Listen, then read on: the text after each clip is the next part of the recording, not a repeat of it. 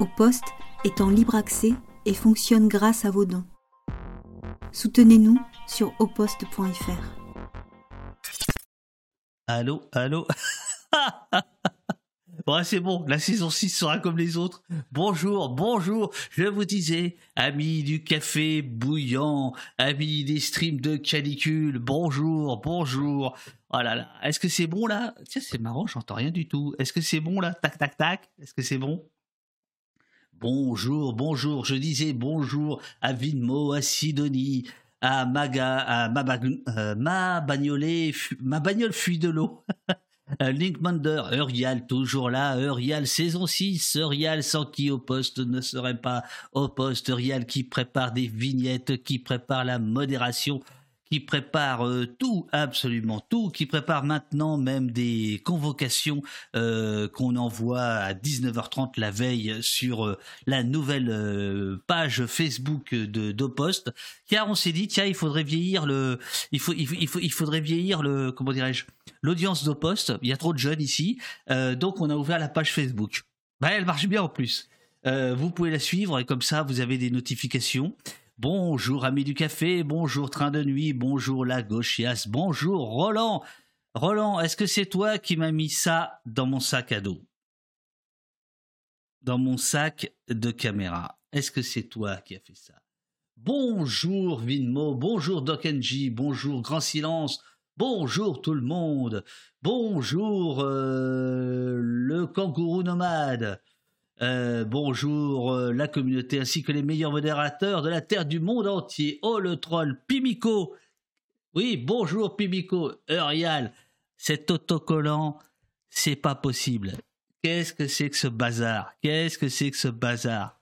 Regardez, c'est pas possible. Qu'est-ce qui m'a foutu Freddy Mercury dans mes affaires? Merde alors Alors en plus, en plus, sans déconner, non mais attends, en plus, en plus, euh, c'est la, euh, c'est vachement bien foutu ce sticker. C'est la reprise des Sex Pistols, du graphisme de Sex Pistols, ce qui me permet d'ailleurs euh, de saluer la mémoire de Jimmy Red, qui était justement le grand graphiste de des Sex Pistols et qui est disparu cet été. Bonjour à tous, bonjour à toutes. Euh, alors, c'est quoi cet horaire? Eh bien, encore un autre, c'est le nouvel horaire de poste. Hein. On a décidé, enfin, on va, on va voir, on va, essayer d'avancer les, entretiens en fait à 8h30 à partir de septembre plutôt que 9h. Euh, non, mais puis Miko, c'est pas possible. Euh, je sais pas ce que vous en pensez. Dites-moi, les amis, si ça vous plairait. J'ai l'impression que ce serait pas mal qu'on avance un petit peu le, vrai début de l'émission, c'est-à-dire pas l'écran d'attente, euh, mais euh, le, vrai début de l'émission à 8h30 plutôt que 9h. On va avoir aussi un peu plus d'émissions euh, à 19h, notamment les émissions qu'on va faire en public. Je vais vous expliquer euh, tout ça puisque on a énormément de changements. voilà, Nick Mander nous dit c'est pas mal pour ceux qui bossent à 9h, ça permet de voir le début.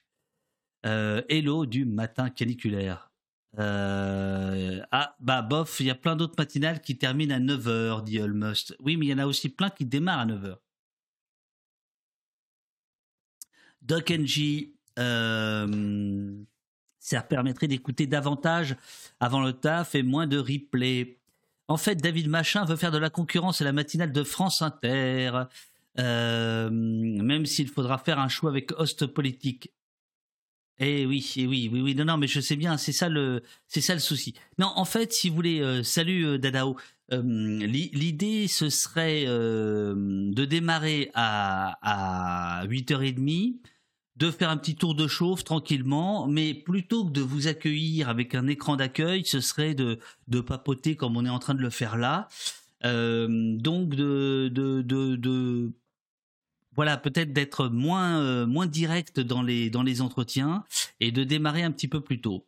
Euh, pour ceux qui regardent en bossant et commencent à 9h 9h15, c'était nickel. Ah ah ah ah ah. ah c'est toujours euh, toujours le toujours la, même histoire, cette histoire de comment d'horaire. il y, a toujours des, des, des pour et des contre. Horaire parfait pour moi, c'est-à-dire Vinmo. C'est-à-dire que qu'est-ce qui serait euh, dispo dès 6 heures? Sidonie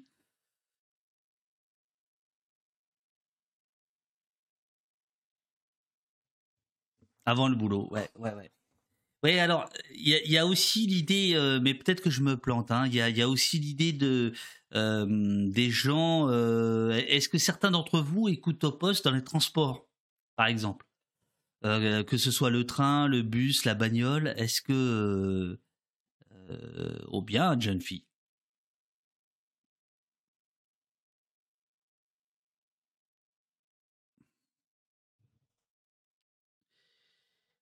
Alors, après l'entretien avec euh, Renaud Epstein, que nous avons le plaisir de recevoir pour la deuxième fois, euh, je, pense qu'on pourra reprendre euh, cette discussion, oui, dans le bus, dans les transports, et voilà. Et je me suis dit, peut-être qu'à 8h30, il y aurait un peu plus de monde, parce que 9h, t'es déjà en poste, si je puis dire. En règle générale, t'es déjà au boulot, quoi. Merci Vulga Droit, merci pour ton raid. Merci beaucoup, bienvenue les amis. De quoi avez-vous parlé avec Vulgadroit aujourd'hui? Bonjour les amis, nous allons démarrer dans quelques instants avec Renaud Epstein qui est sociologue et qui a signé cet été une tribune fort intéressante. Euh, salut tout le monde, bonjour tout le monde, bienvenue le RAID, euh, qui a signé une tribune euh, cet été, pardon, très très intéressante autour de la question du soulèvement des quartiers de 2023, des émeutes si vous préférez, euh, et euh, du rapport à la rénovation, urbaine, du rapport euh, à l'argent qui est investi et dont les sommes ne ressemblent pas, dont la réalité des sommes n'est sans commune mesure avec ce que vous pouvez entendre partout et partout. Euh, et donc voilà, une, façon de relativiser et de pointer euh, les responsabilités là, là où elles sont vraiment. Euh, tribune passionnante que nous allons avoir le bonheur de, de, détailler.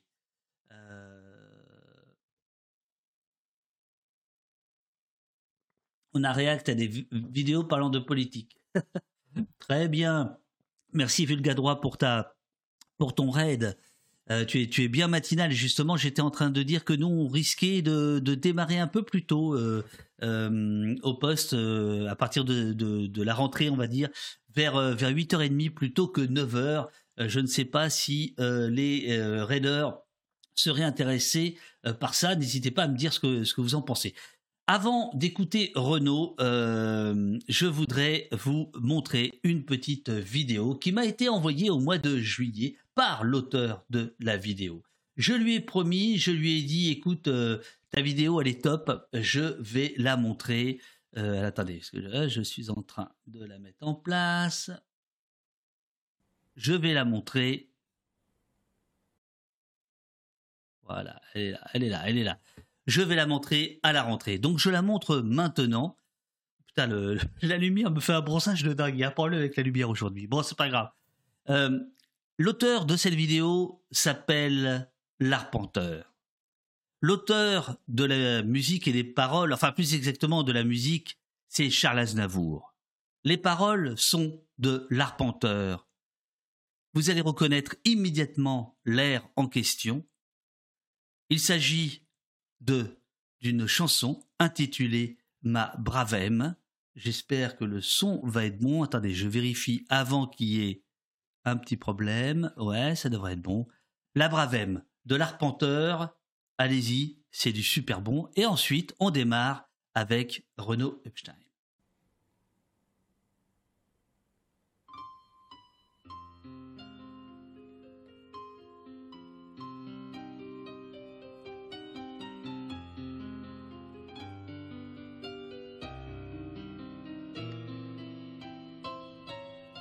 Je vous parle d'un temps que vous, les sans devriez bien connaître. Ma matraque en ce temps-là décrochait vos mâchoires jusque sous vos fenêtres. Si les blindés vernis qui nous servaient de nid ne payaient pas de mine. C'est dedans qu'on s'est connu, mon chien et ses canines, toi qui hurlais nu. La bravème, la bravème ça voulait dire on est heureux, la bravème, la bravème, nous ne vous crevions qu'un œil sur deux. Devant les restes rupins, nous étions quelques-uns à protéger leur gloire. Face à vous miséreux, avec vos ventres creux qui essayaient d'y croire, et quand vous avanciez d'un pas bien décidé, nous vous gazions la gueule. Vous matraquions en cœur, lâchions enfin nos nerfs sur vos corps de loser. La bravème, la bravème, ça voulait dire on t'atrophie. La bravème, la bravème, et nous touchions tous une bonne prime. Souvent il m'arrivait, assis sous son portrait, de passer des nuits blanches. Il est mon président. Je suis son chien méchant, ma matraque aux ordres, et ce n'est qu'au matin que je me rappelais d'Armanin, mon ministre que j'aime. Lui aussi me ravit dès que je pense à lui, ma matraque reluit. La bravème, la bravème, ça voulait dire carte blanche. La bravème, la bravème, nous favorisions les Quand au hasard des jours, je m'en vais faire un tour près des cortèges rebelles, je ne m'y reconnais plus. Mes collègues n'y sont plus, des armées de robots qui font notre boulot mieux que nous, ça c'est sûr, pour moins cher, ça c'est sûr. Pour un président robot qui a heureusement toujours le goût du sang. La bravème, Final. la bravème. On était jeunes, on était fous. La bravème, la bravème. Ça veut dire reste dans les clous. Et voilà, c'était la petite chanson du matin, la bravème par euh, l'arpenteur. Merci beaucoup à lui, bravo à lui. J'ai cru comprendre dans le chat que vous étiez quelques-uns à apprécier cette, euh, chanson. Euh, voilà, alors, est-ce que Renaud est prêt? Renaud est prêt. Mon cher Renaud, je ne sais pas si tu as le retour dorénavant de l'émission. Oui, tu l'as. Ok, super, attention. Est-ce qu'on te voit là? On ne te voit pas. Alors, pas de panique, pas de panique, c'est la reprise. Moi, je te vois, là, je ne te vois pas. Ok. Tac, tac, tac, tac. L'invité, c'est Ninja, propriété, padapapa. Euh... Qu'est-ce que c'est que ce bazar? Qu'est-ce que c'est que ce bazar? Si, pourtant, ça devrait être ça. Attendez, attendez, excusez-moi. Euh, attendez, attendez, attendez, attendez, attendez.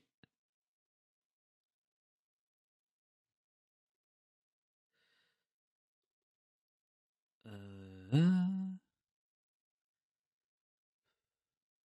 Qu'est-ce que c'est que ce truc? Merde. Euh, Renaud, je, je- je suis désolé, je, je- je suis en sueur et pas que à cause de la canicule. Euh, ça va arriver, ça va arriver, ça va arriver, ça va arriver. Bon, là, je ne vois pas. Euh, ok, là, tu es là. Là, duo invité, c'est là. Ok. J'ai pas changé ça. Comme évidemment, Robin n'est pas là. Fichier local.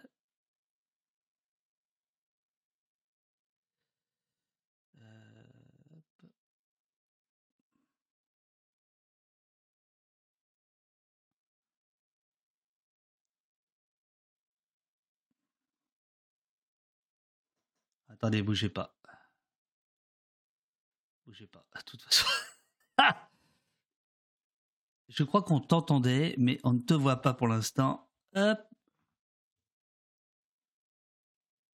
Ok. Actualiser. Ah merde, qu'est-ce qui se passe? Ta ta ta, qu'est-ce qui se passe?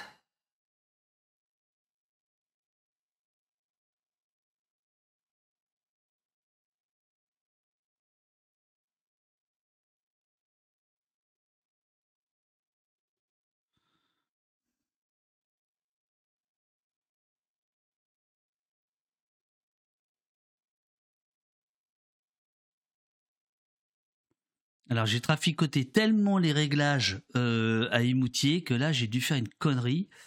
Euh, ta ta ta, là j'ai bien le truc. Non non, là ça c'est bon. Le contrôleur, le fichier, il est là. Paf paf paf.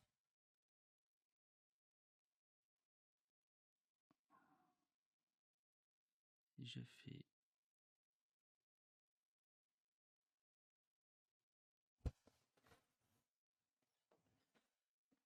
Ah, je vois qu'il y a des connaisseurs qui lancent des, points de chaîne impeccables.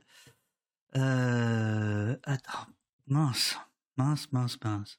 Je suis absolument désolé, Renaud. Là, c'est...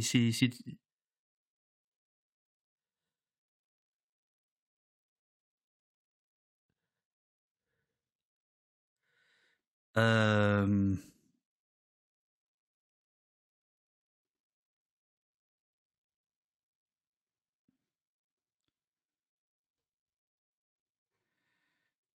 Alors, est-ce qu'on t'entend déjà là?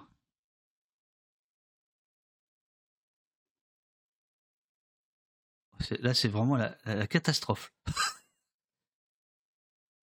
vous, vous en, euh, Est-ce que tu peux parler deux, deux, secondes, Renaud, pour voir si. Euh... Non, là, ils peuvent pas t'entendre parce que. Euh... Aïe, aïe, aïe, aïe, aïe. Mais qu'est-ce que c'est que ce bordel? Bougez pas, bougez pas câble invité, c'est pourtant bon le câble invité.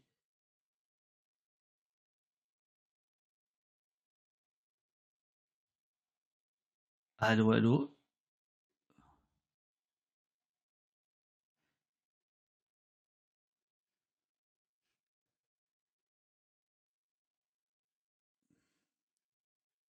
Moi, je, moi, je t'entends très bien. Je, moi, je t'entends très bien. Est-ce que là, tu m'entends ou pas?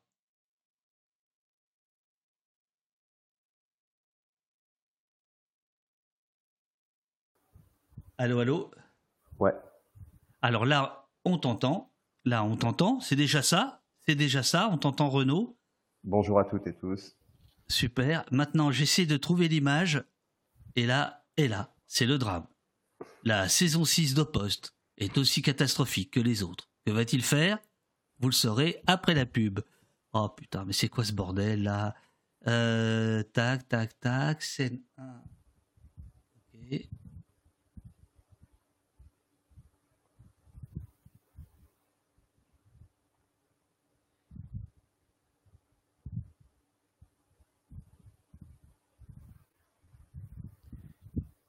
Bon, alors, euh, alors Renaud, on t'entend là, euh, les, les, voilà, c'est dit.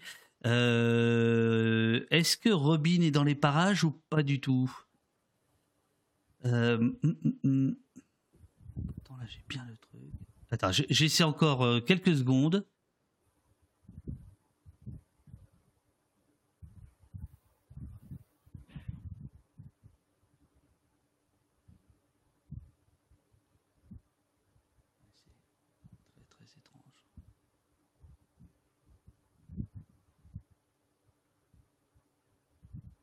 Pour info, on est hilar. Bah merci. ah merci les amis. Merci les amis. Ah merde. Euh, qu'est-ce qu'on fait les, les, amis? Vous voulez qu'on démarre? Et tant pis pour l'image?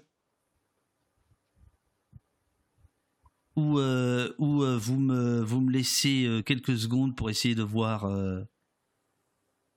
En fait, je crois qu'il faut que je redémarre OBS. Qu'est-ce qu'on fait les amis? Bonjour JHJ Bonnet, bonjour Particule 3. Euh, est-ce que je redémarre l'émission et le stream euh, Tu as un peu de temps, euh, mon cher Renaud, ou pas? Moi, ça va, hein, je suis en vacances. Toi, tu es en vacances? Ouais, encore. Très bien, très bien, très bien.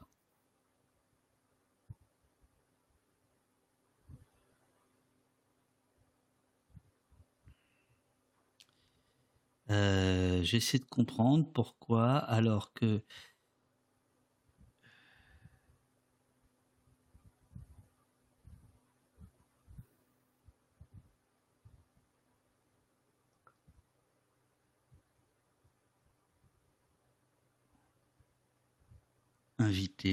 ninja.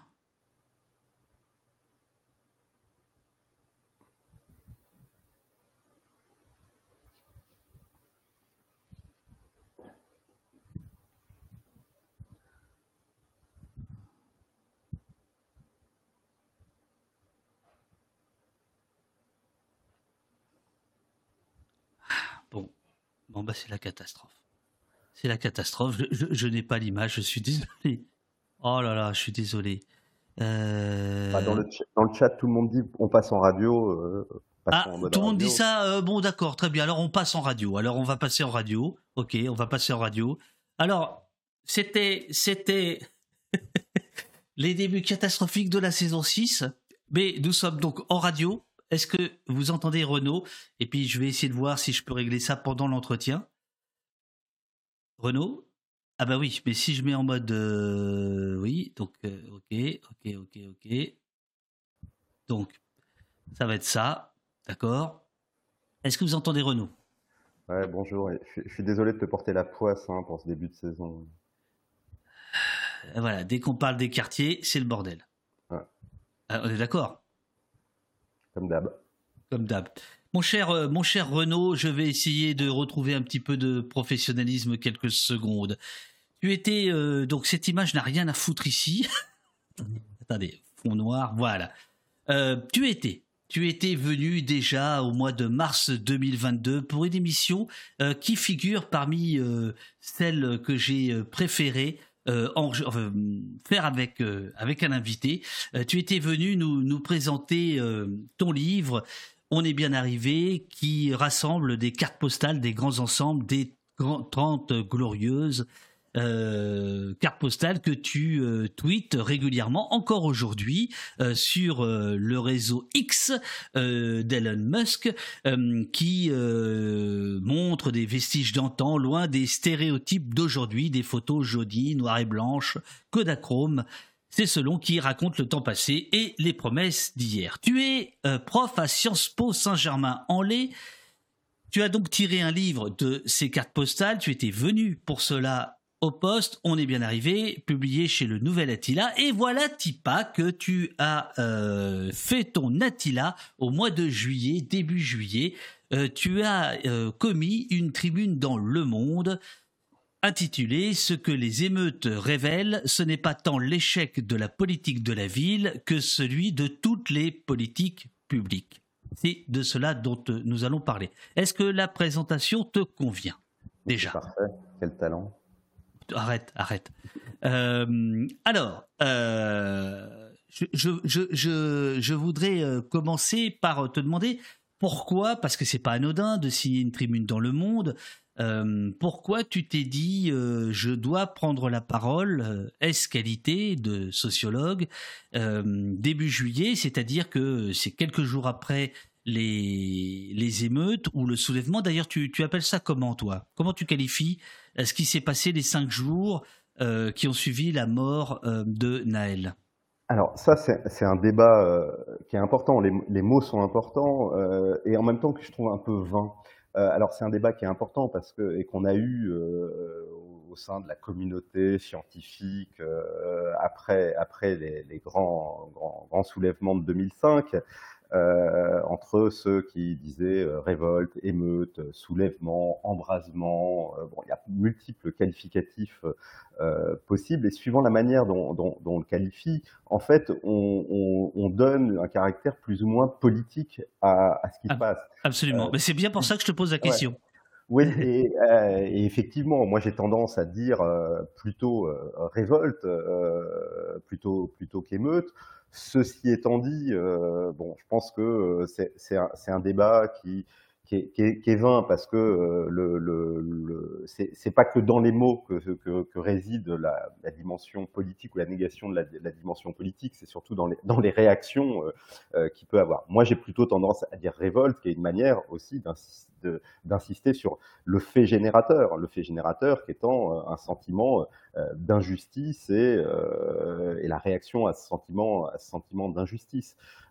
parler, parler simplement d'émeute, on se concentre sur l'événement violent euh, et d'une certaine façon et sa gestion euh, policière sans prendre en compte, en essayant un peu aussi d'occulter potentiellement le, le, le, le, fait générateur. Moi, je parle plutôt de révolte, ceci étant dit, et je crois que d'ailleurs dans la tribune du Monde que, que tu mentionnes, euh, pour des questions peut-être de style, d'éviter la répétition, il m'arrive aussi de parler d'émeute, et je pense pas que ce soit non plus un un indice euh, sur lequel il faille trop, trop, trop, trop s'apesantir. On, l'a beaucoup fait, hein, je veux dire, ça a été des, des, des, des questions, mais j'ai envie de dire que la, la, messe est dite, et de ce point de vue-là, moi, je me permets toujours de renvoyer sur un, un numéro de la revue Mouvement qu'on avait fait en 2015 pour les 10 ans des, bah justement des grandes révoltes de, de 2005 et, euh, et, dans lequel il y avait, on avait, on n'avait pas soldé ce débat, ce débat il, demeure, mais je crois que dans, dans l'édito on revient pas mal sur cette question euh, de la, terminologie. Donc moi je te propose que là au moins là ce matin on parle plutôt de révolte, mais euh, si quelqu'un, si toi, moi parle d'émeute, je pense pas qu'il faudra nous en tenir euh, grief. Moi, je parle même parfois de, soulèvement. En tout cas, pour ce qui était de, de 2005, euh, euh, j'ai coutume de rappeler le, le, le, rapport de synthèse des renseignements généraux, euh, qui date de 2005, hein, de novembre 2005, euh, de fin novembre 2005, qui, qui parlait de, de soulèvement euh, populaire des quartiers. Donc qui qui qui, qui mettait quand même l'accent sur l'aspect on va dire politique ou, ou, à tout le moins social de, de, de, ces événements et pour moi ça me semble extrêmement important de, parler de vocabulaire parce que j'entends ce que tu dis et évidemment on va on va on va aller à, au cœur du sujet qui est euh, euh de, de, de, quelle faillite parle-t-on exactement. Euh, mais moi il me semble que c'est quelque chose d'assez important et quand tu regardes euh, les, les, les éducateurs les travailleurs sociaux les associations même quelques élus on, on, sent bien que cette question de vocabulaire est extrêmement importante parce que on ne dit absolument pas la même chose selon que l'on parle de soulèvement d'émeutes de révolte de violences urbaines, tout, ça est, en réalité extrêmement connoté. Ouais, et, ce qui est intéressant, c'est qu'il mentionne là le rapport DRG de 2006, je pense qu'il est paru tout début 2006. Euh, euh, c'est une époque où euh, les, RG avaient encore une capacité d'analyse dans les quartiers. Alors c'était discutable, c'était pas toujours très bon, mais il y avait encore cette pour dire les choses très rapidement, hein, en 2005, on avait encore les intellos euh, de la police, euh, un peu de gauche, souvent calés euh, du côté des RG. Et euh, il y avait dans pratiquement chaque, chaque département, chaque grande ville, euh, un, flic qui était plus ou moins correspondant, suivant la, taille de la ville, et de, de, des RG, et qui avait pour tâche aussi un peu de suivre ce qui se passait dans la vie sociale des, quartiers. Tout ça a été complètement cassé par les, réformes du renseignement de, Sarkozy. Euh, et euh, aujourd'hui, euh, je dirais que la déconnexion entre les, les, flics et les quartiers, c'est pas que du côté des, des, forces d'intervention, c'est aussi du côté de la capacité à comprendre, analyser et éclairer le pouvoir. de ce point de vue-là, moi, j'ai pas accès hein, aux, documents qui, remontent vers vers la place Beauvau, mais quand, quand, les échos qu'on qu peut avoir, on va dire ça comme ça, laisse penser que euh, aujourd'hui on a un, État qui est à poil dans sa capacité de comprendre ce qui, se passe dans, les quartiers. Alors, les quartiers, selon l'INSEE, euh, je, prends des chiffres, tu vas tout de suite me dire si, si, s'ils sont intéressants, éclairants ou pas, pour voir de, quoi on parle. Il y aurait aujourd'hui en France 1514 quartiers politiques c'est le petit don euh, qu'on donne aux quartiers prioritaires de la politique de la ville, les QPV, 1514 quartiers prioritaires de la politique de la ville, où vit 8% de la population, le taux de pauvreté est trois fois plus élevé, 43% de, que dans le reste des unités euh, urbaines, et le revenu médian plafonne à 13 770 euros par an et par foyer, avec un taux de chômage de 18,6%, c'est-à-dire bien plus que le double du niveau national, sachant que tous ces chiffres Enfin, ces derniers chiffres du chômage sont à prendre avec beaucoup de pincettes puisque tout est fait pour, pour, pour enlever les gens des, chiffres. Mais enfin, euh, même en essayant d'en enlever, il en reste beaucoup euh, qui demeurent euh, à, à, à, Pôle emploi. Ça, c'est la situation on va dire, euh, économique des quartiers dont nous allons parler. Est-ce que ce sont des, bons chiffres à prendre ou toi tu en aurais d'autres en tête, euh, Renaud? Non, non, les, chiffres que tu donnes sont euh, des chiffres officiels, les statistiques produites par, par l'INSEE, retravaillées par l'Observatoire national de la politique de la ville. Alors, ils sont juste avec deux limites. Euh, première limite, c'est que ces chiffres, sauf erreur de ma part, ils doivent dater de 2021 et être fondés sur les, données de 2020 parce qu'il s'est quand même aussi passé quelque chose, mais on aura l'occasion d'y revenir depuis euh, euh, quelques années, c'est que le désinvestissement de, cette politique et des quartiers, il se manifeste aussi du point de vue statistique. il y a eu, il y avait depuis 2003 un observatoire national des zones urbaines sensibles, qui est l'ancien nom des, des quartiers, des, des QPV, des quartiers prioritaires de la politique de la ville. Depuis la loi Lamy de 2014, euh, cet observatoire national a changé de nom, il s'appelle maintenant Observatoire national de la politique de la ville, et suivant les termes de la loi, cet observatoire devait produire une fois par an un rapport sur la situation euh, des quartiers, sur la concentration, de la pauvreté euh, notamment, mais pas seulement. Il y avait une cinquantaine de critères, d'indicateurs qui devaient être enseignés. Et cet observatoire, euh, bon, qui avait une existence institutionnelle, se réunissait. Il y avait, moi, je faisais partie d'un comité d'orientation avec d'autres d'autres sociologues de cet observatoire. Bah, ça fait maintenant trois ans qu'il ne se réunit plus ça fait euh, trois ans qu'il ne fonctionne plus. Qu'il a, là, ça fait deux. Il y a eu un pauvre rapport qui est sorti, mais qui est extrêmement, extrêmement partiel. Donc, euh, parmi les, les, éléments qu'il faut pointer, bah, il y a le fait qu'on a cassé un peu le thermomètre. Euh, donc, euh, les chiffres que tu indiques euh, sont ceux d'il y a 2-3 ans. Bon, les choses n'ont pas dû changer énormément, hein, puisque ça fait 20 ans qu'on a des données statistiques et on voit les variations sont, sont, sont, minimes. Hein. On a systématiquement, depuis 20 ans, deux fois plus de, de, chômage, trois fois plus de taux de pauvreté, etc. etc. Alors ça, c'est la première limite. mais c'est une limite qui est importante parce que quand quoi, des statistiques, c'est pas c'est pas que des chiffres, c'est des chiffres pour l'action. Et quand, quand on a pu ces chiffres, quand on a cassé le thermomètre, ben, le diagnostic il est plus plus il devient plus flou. Et puis la deuxième, la deuxième euh, limite qu'on peut donner à ces chiffres, c'est que tu dis il y a 1514 quartiers. Effectivement, lorsqu'il y a eu euh, la loi Lamy en 2014, on a dit, euh, on a défini une géographie, on a l'INSEE a classé les 1500 quartiers euh, les plus pauvres de France, et voilà, on a dit, bah, ce sont ces quartiers-là qui sont les quartiers visés par la politique de la ville. 1500. Ok, mais en 2003, on avait dit 750, et puis à d'autres périodes, d'autres programmes, dans les années, euh, dans les années 80, au début des années 90, on était plutôt à 1300, mm, mm. Donc le chiffre varie, et c'est un arbitraire politique de dire qu'on, bah, jusqu'où on va dans, dans, dans, dans le traitement de, de, ces quartiers. Mais globalement, ce que tu décris, je pense que c'est les chiffres qu'il faut avoir en tête. Les quartiers, c'est des quartiers, les quartiers dont on parle. Hein, ce sont des quartiers qui regroupent en gros, suivant les périodes, entre 7 à 10% de la population française.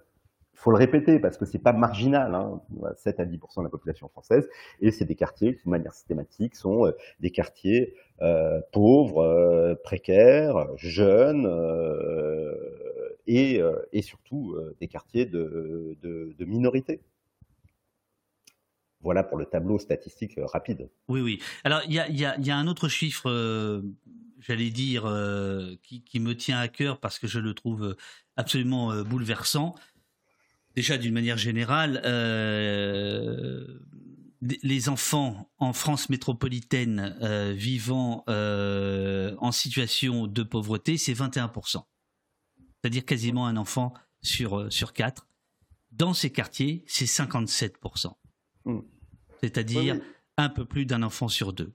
Oui, c'est d'autant plus préoccupant que euh, on dispose euh, à l'échelle mondiale, comme, comme, en, comme en France, euh, d'une très très riche littérature qui montre à quel point la pauvreté enfantine, grandir dans une famille pauvre, ben, c'est une probabilité de soi-même ensuite de, de, devenir pauvre ou en tout cas d'avoir des, des un destin de vie défavorable qui est, qui est incomparable avec celui des, des enfants qui grandissent dans, dans des milieux plus favorisés. Donc il faut avoir ces chiffres en tête pour dégommer euh, les idées reçues. Parce que c'est un peu comme ça que j'ai lu donc euh, la tribune que Rial va va donner dans le dans le chat si vous voulez aller la, lire. Euh, j'ai eu l'impression que tu as voulu nous faire un, un catalogue d'idées reçues que tu as souhaité dégommer. En tout cas, c'est comme ça que que je l'ai lu. Alors la première idée reçue, c'est deux points ouvrez les guillemets, l'émeute marquerait l'échec de la politique de la ville. C'est ce qu'on a effectivement entendu pendant euh, des semaines.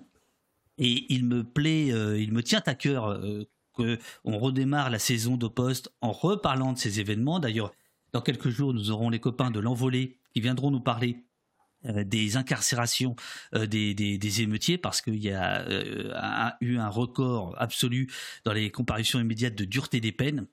Euh, ce qui a fait exploser euh, le, nombre de détenus. Donc nous parlerons de ça, mais ce sera dans, quelques jours. Premier point, donc, euh, première idée reçue, l'émeute marquerait l'échec de la politique de la ville. Ouais, c'est une idée reçue qui a quand même une certaine antériorité, puisque si tu vas dans les archives de la presse, que tu, vas regarder ce qui a été publié en 1990, au moment de ce qui a été une des, grandes émeutes du début des années 90 et les plus médiatisées, à savoir celle du Mas du Taureau euh, à Vaux-en-Velin après la, mort euh, d'un jeune, je crois que c'était Poupa Claudio, euh, suite à une, course-poursuite euh, d'une voiture de flic et d'une moto, euh, bah déjà, euh, le, discours qui est tenu à ce moment-là, c'est l'émeute de, de, de, c'est la preuve de l'échec de la politique de la ville. Alors c'est d'autant plus, cette idée s'impose d'autant plus dès 1990 que le, quartier du Mas du Taureau à Vaux-en-Velin était à l'époque, à la fin des années 80, un peu le quartier modèle de ce on n'appelait pas encore la politique de la ville, on appelait ça à l'époque le développement social des quartiers. C'était vraiment le, le quartier, euh, donc dans l'Est lyonnais, sur lequel, quand il y avait euh, des délégations étrangères qui venaient en France pour voir ce qu'on faisait avec les quartiers pauvres, ben, euh, on les amenait au Mas du Taureau, il y avait eu un mur d'escalade construit le long d'une tour, il y avait eu un centre commercial rénové, voilà, c'était le quartier modèle, et mmh. le quartier modèle s'embrase. Et donc là, le diagnostic qui est posé par tout le monde, dans la presse, etc., c'est bah, bien la preuve de l'échec de la politique de la ville. Même François Mitterrand euh, reprendra, reprendra cette idée, mais il reprendra cette idée pour dire, bah, c'est l'échec d'une politique qui était une politique un peu bricolée. Euh, euh, L'émeute de, de prouve l'intensité des problèmes auxquels on a à faire face, et donc il dit pas il faut arrêter la politique de la ville. Mitterrand, il dit bah, il faut changer d'ampleur, changer d'échelle et faire une politique beaucoup plus ambitieuse. Alors, ce diagnostic émeute égale euh, échec de la politique de la ville, on l'a retrouvé euh, de manière absolument spectaculaire dans les discours. Euh, alors, à chaque petite émeute, parce qu'on se souvient dans la mémoire collective des, grandes émeutes qui, a eu, qui ont eu lieu, hein, celle de 1981 en Minguette, celle de 90 à Vaux-en-Velin, quelques-unes en 91 à Sartrouville, à Mantes-la-Jolie. Villiers-le-Bel aussi. Mmh. Villiers-le-Bel, alors c'est en 2009, 7, 2007, je crois. Euh, oui, euh, pardon, je, excuse-moi, je, je, je, pensais à Mantes-la-Jolie, oui, oui. oui euh, 91. 91. Euh, voilà. Et Villiers-le-Bel, c'est après euh, les émeutes de 2005, oui, pardon. Et, et, 2005, et à chaque fois qu'il y a, y, y une émeute, c'est... Ah, attention, Renaud, Renaud, Renaud, il y a Frikilax qui nous dit on, ne, on dit veau en velin, on ne prononce ah, pas le E. Bah, merci hein pour ce rectificatif. Je crois que ça fait 20 ans que je fais l'erreur, donc je vais essayer de m'en souvenir maintenant. Ah, après, je ne sais pas qui est Frikilax. Hein.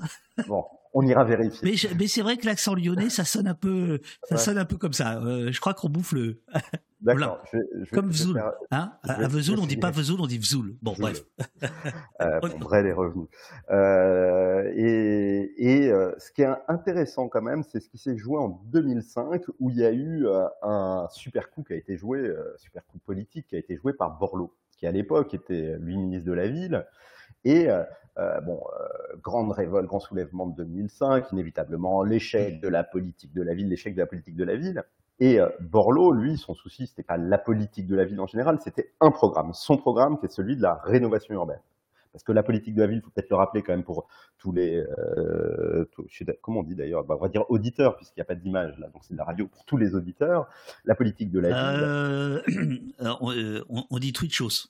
Alors, les petites choses, euh, même si je suis pas à l'image, euh, la politique de la ville, donc c'est une politique qui a maintenant 40 ans, qui a été lancée euh, à la fin des années 70, début des années 80. C'est une politique qui euh, cherche euh, pas simplement à améliorer euh, le cadre de vie, hein, qui, qui, se, qui se limite pas à démolir des immeubles et en reconstruire d'autres.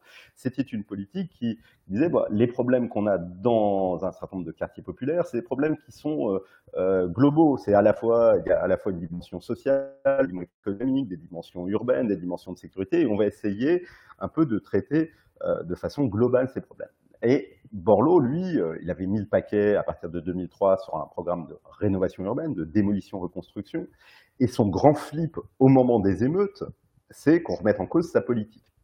Et il a réussi un coup de force, c'est d'imposer, euh, lui, de tenir le discours, de mobiliser plein de maires, euh, de droite comme de gauche dans le discours, pour dire euh, ces émeutes, ce n'est pas l'échec de la rénovation urbaine. Ces émeutes, au contraire, montrent la nécessité de faire encore plus de rénovation urbaine, d'avoir encore plus de moyens. Il avait même réussi à dire, c'était une interview à la, à PQR, il avait dit, euh, un journaliste qui lui demandait, mais est-ce que ces émeutes ne remettent pas un peu en cause votre politique de rénovation urbaine? Et Borloo, il va direct et qui dit, non, non, pas du tout, au contraire, regardez, il suffit de regarder les quartiers euh, qui étaient les plus engagés dans la rénovation urbaine, c'est les quartiers où il y a eu moins de chauffe. Ça a été son expression, moins de chauffe. Et donc, alors que depuis 1980, à chaque fois qu'il y avait une émeute, on remettait en cause la politique de la ville, lui, il a réussi à faire ce coup, après 2005, de dire les émeutes, ça ne remet pas en cause la politique de la ville, ou en tout cas, ça ne remet pas en cause mon programme de rénovation urbaine, mais au contraire, ça montre la nécessité de- d'en faire encore plus et de remettre des milliards, puisque c'était comme ça, euh, pour, la, pour la rénovation urbaine. Euh, là, euh, bon, il a réussi son coup hein, politiquement de ce point de vue-là. Maintenant, depuis, alors en 2007 euh, à Villiers-le-Bel, et puis à chaque petite émeute, parce que là, on en cite quelques-unes, mais celles qui ont le plus marqué, mais il faut bien voir que chaque année, depuis le début des années 90, euh, il y a des, petites émeutes hein, qui ont lieu après des bavures policières euh, dans des quartiers dont, on ne parle pas, ou plutôt ça dépasse pas la, presse, la presse, la presse régionale. Euh, là, ça a été massif, l'émeute a été nationale, la révolte, le soulèvement a été euh, national euh, en, en juillet, en juillet dernier, et euh, le, le, le commentaire systématique, euh, alors non seulement de la part de, de, de, de ceux euh, d'extrême droite euh, et d'une certaine presse euh, proche de l'extrême droite euh, qui, qui disait c'est la Ouais, preuve. C'est-à-dire, que à part, à part au poste. euh, Non, je déconne, Oui. je déconne. Non, non, il y a, Oui, t'exagères, t'inquiète. non, non, Même- il y a mais bon. quelques îlots, tous les Voilà. copains. Ouais. Euh, mais en tout cas, le message, ça a été ça. Bah, c'est l'échec de la politique de la ville, et c'est marrant parce que ça a pris d'ailleurs un tour particulier. Et de ce point de vue-là, c'est euh, la victoire, euh, malheureusement euh, culturelle, intellectuelle euh, de Ah, ah, on, va, on, va, on, va, on va y venir à, à- à Ouais, ça, parce que ça, c'est ce que j'appellerais la troisième idée reçue. Mais d'abord, il y a la deuxième idée. Mais Ouais, mais alors juste, juste pour finir là-dessus, c'est que euh, ce, ce, ce, ce discours, ça a été donc l'échec de la politique de la ville. Et là où moi, il me semble qu'il y a une vraie nouveauté en 2023, c'est que jusqu'à présent, de- depuis le début des années 80, enfin, plutôt la fin des années 80, euh, ce discours, il était systématiquement euh, contrebalancé, ou en tout cas, il y avait une réponse de la part euh, des responsables nationaux, des ministres de la ville, des ministres en charge du dossier, qui essayaient de dire ah oui non c'est peut-être un peu rapide, non c'est pas l'échec de la politique de la ville. Là, qu'est-ce qui s'est passé? Euh, Ben c'est pas ce discours-là qui a été tenu. Euh, et euh, on attend que Macron euh, parle, puisqu'on est en France euh, en 2023, donc tant que Macron n'a pas parlé, euh, le gouvernement dit rien, etc. Mais quand même, les, les éléments de discours qui, sont, qui ont été tenus jusqu'à jusqu'à présent, c'est pas des éléments de discours qui, qui contestaient cette idée de l'échec de la politique de la ville. Au contraire, ça l'a plutôt alimenté. Alors, il y a, une, autre idée reçue euh, sur laquelle je, voudrais venir, mais euh, nous, avons, euh, nous avons des questions du chat, mais je rebondis d'abord à ce que tu viens de dire. Précisément, le remaniement ministériel qui fait suite en fait aux, aux- aux émeutes, au soulèvement de, de 2023, euh, voit un élément tout à fait nouveau, euh, peu perceptible, mais qui, à mon sens, est justement porteur de symboles, c'est que euh, le ministère de la Ville, pour aller, pour aller très vite, est placé, il me semble, pour la première fois, sous la tutelle du ministère de l'Intérieur. Est-ce que cela signifie, comme l'ont dit tous les gauchos, que la politique de la ville ne serait dès lors plus qu'une question de répression, euh, en tout cas un, volet répressif, le ministère de l'Intérieur étant le ministère de la Police, mais il n'est pas que ça non plus. Mm. Euh, est-ce que on peut donc faire une, relation de, cause à effet, ou en tout cas toi qui, qui suis ces, ces questions-là, dont c'est le métier, de les suivre depuis depuis longtemps, euh, ce, cette nomination, je ne sais plus comment elle s'appelle, la, sous-ministre là, mais Sabrina Agresti-Roubache, je crois. Voilà, dont les premières sorties sont assez consternantes par ailleurs. Mais bref, le, fait que ça passe sous le joug du ministère de l'Intérieur, euh, quel sens tu donnes à, ça? Bon, tu as, raison de rappeler que c'est une première. Hein. Euh, il y, a, y, a, un ministre de la ville ou cette appellation ou une autre depuis 1991. Euh, le premier était, ministre d'Elbar. D'ailleurs, c'est intéressant quand Mitterrand crée un ministère de la ville euh, et nomme euh, Michel Delbar, donc quand Michel Rocard euh, nomme Michel Delbar, Michel Delbar est ministre d'État et numéro 3 du gouvernement. C'est-à-dire que c'est dans la hiérarchie gouvernementale, c'est énorme. Là, aujourd'hui, on a une secrétaire d'État, c'est-à-dire dans la hiérarchie gouvernementale, ce qui est plus bas, qui est en plus rattaché, ça c'est une première, effectivement, au ministère de l'Intérieur. Alors, euh, c'est difficile aujourd'hui d'en tirer des leçons définitives. Euh, voilà, euh, c'est sûr que, d'abord, il faut rappeler, elle a un double rattachement. Elle est rattachée d'une part à, à Darmanin, intérieur, et d'autre part à Béchu, à la cohésion des territoires, etc. Bon, euh, mais autre poète. Oui, euh, mais si ça a été fait, bien sûr que qu'il y a une dimension symbolique dans, dans, la chose. Alors euh, les symboles, ensuite, c'est aux observateurs de, de, les faire parler. Donc euh, la première interprétation, qui, est, qui, me semble assez inquiétante et possible, c'est celle que tu viens de dire, c'est un rabattement du traitement des quartiers sous l'angle sécuritaire, euh, policier.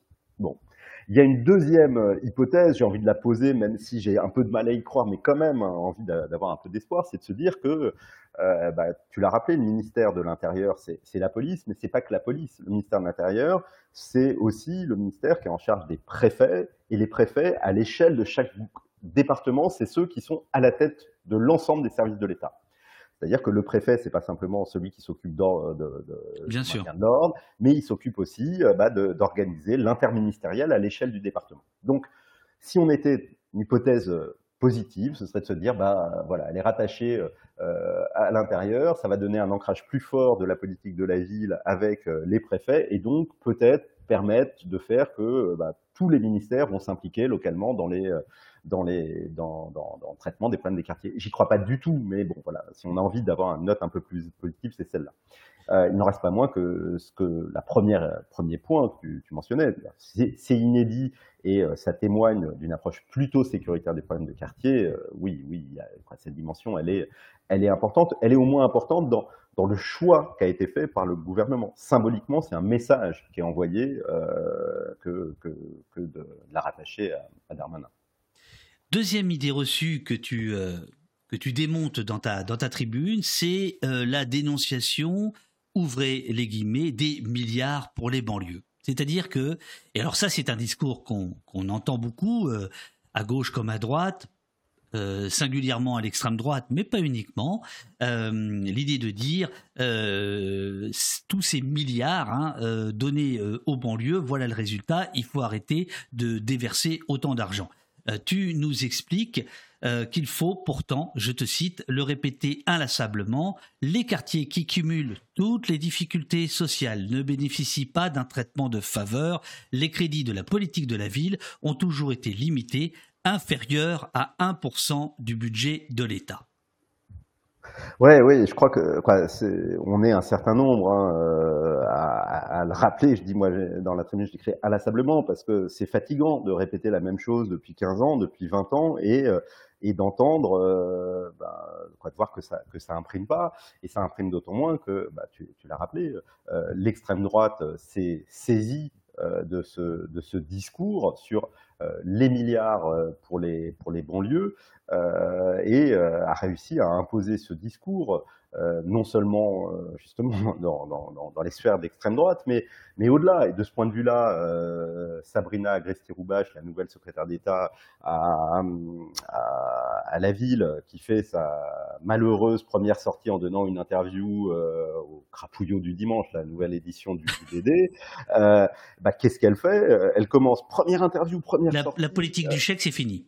Voilà, et que mm. moi, elle dit, moi j'ai un budget de 600 millions, c'est largement suffisant. Alors, c'est euh, quand tu sais ce que c'est que le boulot d'un ministre, fondamentalement, le boulot d'un ministre, euh, euh, c'est pas d'aller sur les plateaux télé. Le boulot d'un ministre, c'est d'aller négocier avec Bercy pour avoir des budgets. tout l'enjeu d'un ministre, c'est justement de réussir à maintenir ses budgets ou d'en avoir plus pour pouvoir conduire sa politique. Quand tu commences, tu, tu on te file ton, ton ministère, ta première sortie, c'est d'aller dire non, non, mais moi j'ai assez d'argent il n'y a pas de problème, j'en ai pas. dire, ce qui est sûr, c'est qu'elle n'en aura pas plus, même qu'elle en aura moins. Et, et, si tu veux, et ce faisant, elle alimente ce, aussi ce, cette, cette, croyance suivant laquelle bah, on déverserait des milliards euh, sur, euh, sur les banlieues, euh, et, euh, et, avec euh, un peu un double sous-texte derrière. Le premier sous-texte, c'est de dire, ben, on leur donne des milliards et ensuite ils vont brûler le centre social, l'école, donc c'est complètement illégitime, donc il faut leur couper, couper le pognon. Il y a d'ailleurs certains maires qui localement l'ont fait. Hein première réaction, ça a été de punir les quartiers euh, où il y avait eu des, dégradations en, fermant euh, ce qui restait d'activité. Bon, et puis euh, le, deuxième sous-texte de, de, l'extrême droite, c'est le milliard pour les banlieues mis en opposition de l'abandon d'autres quartiers. Et de ce point de vue-là, on est arrivé à la situation actuelle parce que depuis une dizaine d'années, depuis 2012, je crois, ou euh, bah, tu as euh, un, un, un, un, essayiste à succès, Christophe Guilly, qui a imposé dans le débat public aussi. On va y venir, c'est la troisième idée, c'est la troisième idée reçue. attends, attends, attends. on, va y venir. Alors. Je reste quand même euh, sur les questions d'argent. De, oui, oui c'est important parce que. Tu, tu, tu, tu, écris Les seuls milliards dont ces quartiers ont vu la couleur sont ceux de l'Agence nationale pour la rénovation urbaine. Euh, la fameuse ANRU, euh, qui ne proviennent que marginalement de l'État. Sa contribution, la contribution de l'État se limite à 10% du budget de l'agence, loin derrière Action Logement, 70%, et l'Union sociale pour l'habitat, 20%. Ce sont donc les cotisations des employeurs pour le logement de leurs salariés et les contributions, contributions du monde HLM qui financent la rénovation urbaine et non les impôts des Français. Bon, donc ça c'est pour poser euh, pour poser les choses. Euh, est-ce que tu peux nous en dire un tout petit peu plus sur ce qu'est l'action logement, l'union sociale pour l'habitat, comment ça fonctionne, euh, d'où d'où vient ce pognon, etc. Ouais, oui, oui. Alors, euh, oui. Alors, tu raison de rappeler ça. Hein. Euh, on nous parle des milliards pour les pour les pour les banlieues, euh, et effectivement, il y a eu depuis 2003, euh, en gros, 12 milliards, un peu plus maintenant, 15 milliards, qui ont été alloués aux organismes HLM et aux villes pour conduire ces opérations de rénovation urbaine. dans le même temps, pour tous les autres volets Hein, euh, l'action sociale, l'éducation, l'emploi, le sport, la culture, euh, il y a eu euh, des crédits, mais des crédits qui se comptent en millions et pas en milliards. En moyenne, en gros, si tu veux, le budget de la politique de la ville, si on rapporte au nombre d'habitants des quartiers, c'est à peu près 100 euros par habitant et par an. 100 euros par habitant et par an, c'est rien. Parce que l'allocation de rentrée scolaire qu'on verse aux parents, de mémoire, on doit être à 400 euros par an. Donc, tu veux, c'est vraiment pour te dire que... Ah, le, le truc pour les, pour les écrans plats? Voilà, c'est ça. Je... T'as même pas de quoi acheter un écran plat avec, ce, avec, ce, avec ces montants-là. euh, et, donc, les, montants, les, milliards, ils n'existent pas. Les seuls milliards qui existent pour les banlieues, euh, ce sont effectivement les milliards qui ont été euh, alloués pour euh, démolir et reconstruire un, certain nombre de quartiers. Mais ça aussi, il faut le rappeler, ces milliards, c'est pas l'argent de l'État. Quand Borloo fait passer sa loi en 2003, euh, Borloo dit on va on va subventionner ça et quand l'État mettra un euro, ben le 1% logement, et je vais revenir sur ce que c'est, mettra un euro. La réalité, c'est que ça n'a jamais été le cas. C'est le 1% logement qui a financé ces milliards. Qu'est-ce que c'est que le 1% logement? C'est euh, un vieux dispositif qui remonte euh, à l'immédiate après-guerre, euh, quand les employeurs du, Nord, qui pour loger leurs salariés, avaient dit, bah, plutôt que chaque grand propriétaire d'usine va lui-même construire ses courets pour loger ses ouvriers, bah, ils disent, on va mutualiser, tous les employeurs du Nord mettent dans un pot commun un peu d'argent et euh, ce pot commun, il sert à fabriquer du logement social pour aller très vite. Et depuis 1954, ça a été euh, généralisé à l'échelon national. Au début, au début des années 50, toutes les entreprises devaient verser 1% de leur masse salariale à, ce 1% logement qui était chargé de justement de construire du, logement social pour bah, sortir sortir les ouvriers des, des taudis quoi. Euh, bon, depuis, c'est plus 1%, je crois qu'on est, à 0,1%, peu importe. Mais c'est un dispositif qui est donc, euh, ce ne sont pas des, budgets de l'État, hein, c'est euh, des, cotisations des, entreprises, et c'est un dispositif qui est géré par le patronat et les syndicats ensemble. Et donc les milliards pour les banlieues, ce ne sont pas des impôts, ce n'est pas le budget de l'État. L'État ne met pas des milliards dans les banlieues, au contraire, il met moins d'argent dans les banlieues, dans les quartiers les plus pauvres, que dans tous les autres territoires. Et euh, de ce point de vue-là, c'est pas les quelques millions euh, en plus qu'on met au titre de la politique de la ville dont ne bénéficient pas les autres quartiers, euh, le rural ou d'autres d'autres territoires qui vont qui vont qui vont mieux, qui fait la différence. Parce que quand tu regardes le fonctionnement très ordinaire des autres politiques publiques, l'éducation nationale, le service public de l'emploi, etc. Mmh bah, elle ne traite pas de façon égale ces quartiers et les autres. Euh, moi, je reprends toujours le même exemple parce que c'est celui qui, euh, aide à comprendre. Euh, on a depuis 1980 une politique d'éducation prioritaire qui consiste à mettre des moyens supplémentaires pour les, les, écoles dans les territoires les plus pauvres. c'est une politique qui, coûte cher. Hein. On met des moyens, des moyens qui permettent en gros de réduire la taille des classes, de deux enfants par classe à peu près. Donc ça coûte de l'argent à l'éducation nationale et on peut effectivement dire bah, l'État fait de la discrimination positive, donne plus pour les écoles qui ont les élèves qui ont le moins. Bon, voilà. Sauf que dans le même temps, quand tu regardes qui sont les profs, qui sont les enseignants dans, en, ZEP, ben, ce sont euh, essentiellement de très jeunes profs, début de carrière, euh, ce sont euh, jamais des agrégés, mais, mais, souvent des capétiens ou même maintenant des, des, gens recrutés par Pôle Emploi euh, de façon un peu, précaire. Et ce sont donc des profs qui coûtent à l'État en, en, salaire beaucoup beaucoup moins cher que les vieux titulaires qui eux sont dans d'autres lycées, dans d'autres collèges, en centre-ville. Et donc on a beau donner plus pour les pour les ZEP, le fonctionnement ordinaire de l'éducation nationale fait que un gamin qui est en ZEP il coûte à la collectivité nationale, à l'État, beaucoup moins cher qu'un euh, qu'un élève qui est euh, dans un, dans un établissement scolaire de, centre-ville ou euh, de, en, milieu rural. Donc, on met un petit plus, mais le petit plus ne compense pas le gros, les gros moins du fonctionnement ordinaire des politiques publiques. Alors, ça vaut pour l'éducation nationale, mais on a toute une série de données qui nous montrent, d'études qui nous montrent que pour les politiques de l'emploi, c'est pareil. Quand tu grandis dans, un, dans une cité, euh, tu cherches du boulot, tu cherches une formation, bah, tu auras euh, beaucoup plus accès aux, aux, contrats les plus pourris, euh, qui, aux contrats aidés les plus pourris qui, qui sont de l'occupation et qui ne ramènent pas à l'emploi, alors que quand tu grandis dans un autre quartier, tu auras plus facilement accès aux contrats d'apprentissage, à des choses qui sont beaucoup plus efficaces du point de vue de retour à l'emploi, mais qui coûtent beaucoup plus cher à l'État. Et donc ça, c'est voilà, c'est quelque chose qui est assez solidement établi, que nous, sociologues, politistes, on rappelle depuis des années et des années, mais ça change rien. Le jour où tu as euh, une émeute, bah, l'extrême droite revient, revient à la charge, et pas qu'elle, pour nous dire, bah, bah, non, quand même, on leur donne des milliards, avec comme sous-entendu, on donne des milliards aux Noirs et aux Arabes, euh, pendant que d'autres bénéficient d'aucun moyen, et, euh, regardez, euh, est-ce que c'est légitime euh, Non, parce que ensuite ils, vont foutre le feu. D'où le titre de ta tribune dont nous parlons. Je, refais un peu le, le petit Laïus, Laïus parce qu'il y a du monde qui, arrive.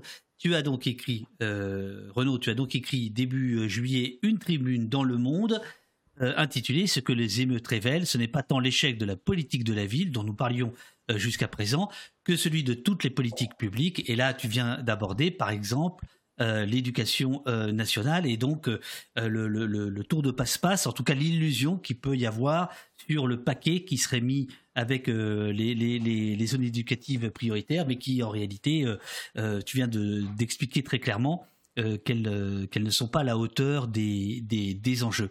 Je reviens juste sur la question de la rénovation urbaine dont il me semble, euh, de mémoire, euh, tu dis euh, que des centaines de quartiers en ont bénéficié.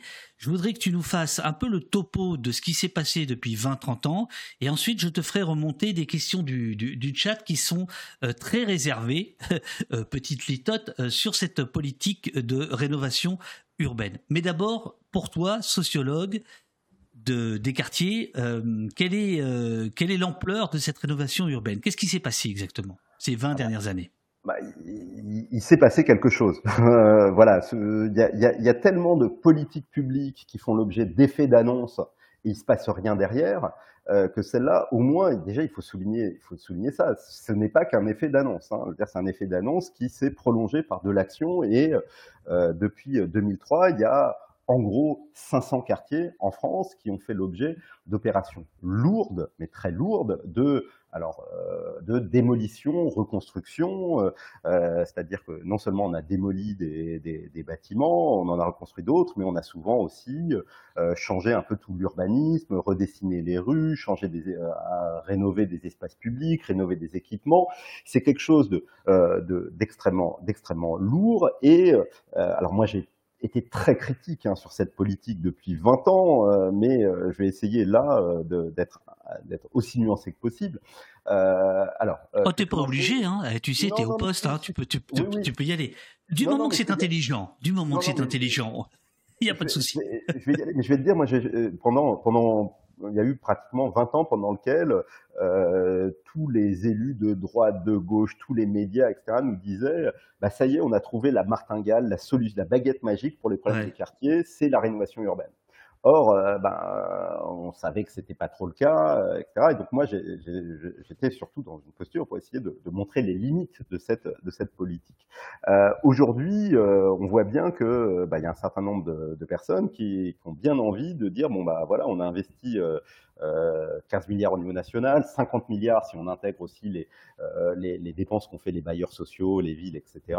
Bah, tout ça, ça sert à rien, donc arrêtons tout. Or, moi je pense que même si la rénovation urbaine depuis le début des années 2000 a été, euh, a été faite d'une façon qui est, assez critiquable dans plein d'endroits, hein, euh, euh il y a au moins une chose, c'est que bah, elle a organisé un peu de de fléchage de budget pour rénover des quartiers qui ont été construits entre les années 50 et les années 70, c'est-à-dire qu'ils ont aujourd'hui un demi-siècle, des quartiers qui ont été ensuite, à peine ils ont été livrés, ont été désinvestis, c'est-à-dire qu'il y a eu, il y a plus d'argent qui a été mis. Alors des quartiers, que ce soit des quartiers HLM, des quartiers de centre-ville, des quartiers périurbains, peu importe, le bâti, ça vieillit. Et quand tu n'entretiens pas du bâti, bah, ça se dégrade. Et c'est vrai que il y a quand même un certain nombre de quartiers qui étaient dans des situations, et encore aujourd'hui, il y a des quartiers qui sont dans des situations, euh, euh, c'est absolument indigne. Hein, euh, et donc, il était nécessaire de réinvestir, d'investir de l'argent pour rénover, pour remettre à niveau un certain nombre d'équipements, pour faire de la rénovation énergétique, etc. Donc, sur le principe même de réinvestir et d'organiser des dispositifs pour investir dans ces quartiers, moi, ça me semble, ça me semble nécessaire.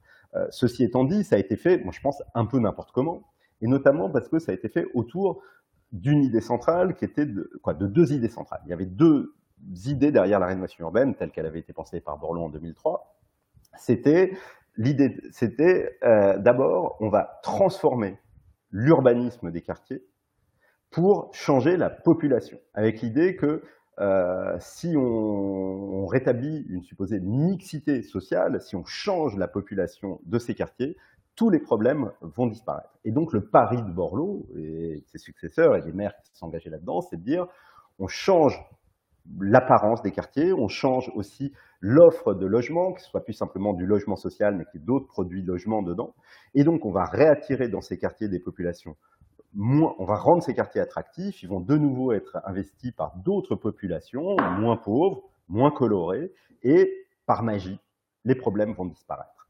Et je pense que cette, cette c'est cette manière d'aborder les choses, qui est de dire non pas simplement bah, il faut investir de l'argent dans les quartiers parce que il y a 10% de la population qui habite et que euh, ces quartiers ils ont mal vieilli, euh, il faut bah, il faut offrir des conditions de vie euh, dignes. Ça, ça aurait été nécessaire. Là, ça a été de dire il faut investir dans ces quartiers pour changer la population et c'est peut-être ça qui, euh, qui, qui, a pu, euh, qui a pu poser pro, pro, problème. Alors, tu, dis, tu, tu, tu, dis qu'il y avait deux, deux idées majeures. Donc ah là, tu, viens de, tu viens de, je t'en prie, tu viens. Ah mais non, mais on t'écoute là. Ah, on voit tes paroles. Euh, euh, et donc tu, tu disais qu'il y avait deux idées majeures. La première, tu viens de l'expliciter. Et ensuite. Et, et, et l'autre, en fait, elle était un peu en amont. C'était que pour pouvoir attirer euh, une nouvelle population, et puis pour résoudre les problèmes, bah, il faut banaliser les quartiers. Il faut que ces quartiers qui ont un urbanisme hors du commun, hein, euh, non seulement parce qu'il y a des tours, des bars, mais aussi parce que c'est des quartiers qui ont été aménagés euh, autour d'une doctrine urbanistique, de l'urbanisme moderne, alors qu'on assimile souvent à Le Corbusier, mais qui n'est pas Le Corbusier, et qui était euh, l'idée qu'il fallait euh, notamment bah, en finir avec la rue avec l'idée, quand tu vois, euh, euh, toutes les villes, euh, en tout cas les villes européennes, elles sont construites autour de la rue, avec des immeubles le long d'une rue, et la rue qui est l'espace qui structure la ville. Là, Le Corbusier avait dit, il faut en finir avec la rue, il faut en finir avec les circulations, et donc le principe, quand tu regardes ces quartiers de grands ensembles, ils ne ressemblent pas au reste de la ville non simplement parce qu'ils sont plus hauts, plus grands, plus, hauts, mais aussi parce que on est sur euh, cet urbanisme sans rue, on est sur un urbanisme aussi très euh, stéréotypé, homogène, uniforme. Et donc, ces quartiers, ils se distinguent radicalement du reste de la ville. Et donc, le pari de la rénovation urbaine, c'était de dire, bah, on va en faire des quartiers comme les autres. Euh, on va changer, ça va peut être euh, une barre reproduite à l'infini, euh, mais on va avoir parfois des petits immeubles, des petites maisons. On va plus avoir des trucs uniformes, la même façade partout, mais il va y avoir des trucs colorés. Alors, donc il y avait cette idée que, en banalisant, en changeant la, la forme urbaine, on allait changer l'image des quartiers, et donc on allait les rendre de nouveau attractifs, et donc on allait attirer de nouvelles populations, et donc on allait aboutir à de la mixité, et donc existe le problème des quartiers les hasards de, la vie m'ont fait aller à, la Duchère euh, un peu avant l'été. Euh, j'étais, euh, je dois le dire, stupéfait par ce que j'ai vu. puisque moi j'avais des souvenirs de la Duchère, donc la Duchère c'est un quartier à, Lyon, un arrondissement à Lyon, où, où j'ai, voilà, moi j'avais des souvenirs de barres d'immeubles euh, à n'en plus finir de, hauteur, de longueur, de largeur, etc. Et effectivement, il en reste deux ou trois, je crois. Beaucoup ont été cassés et euh, ont été remplacés par exactement ce que tu viens de dire, c'est-à-dire des, immeubles plus petits, tous différents les uns des autres, avec euh, des espaces verts, etc. Euh, je, ne sais absolument pas quel résultat cela donne. Euh, quelqu'un dans le dans le chat, je crois que c'est sorcière, nous dit que la mixité sociale n'a pas pas prise malgré cette cette rénovation.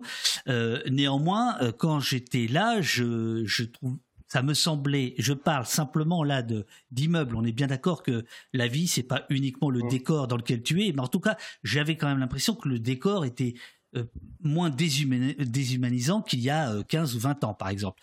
Est-ce que c'est une vue de l'esprit euh, de touristes qui passe comme ça et, et, et qui se rend pas compte d'autre chose, ou est-ce que quand même le, changement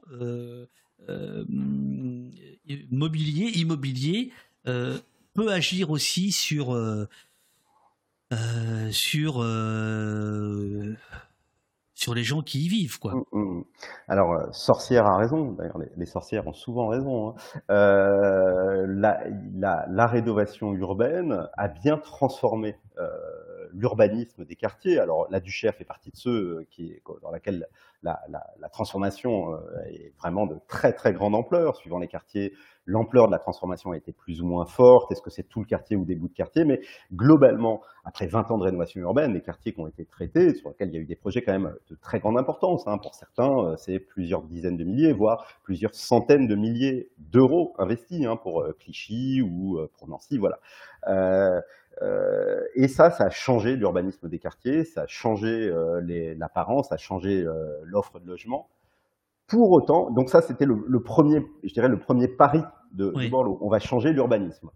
on a banalisé les quartiers, bah, ça, ça a plutôt fonctionné. Alors, suivant les quartiers, plus ou moins, mais ça a globalement plutôt fonctionné.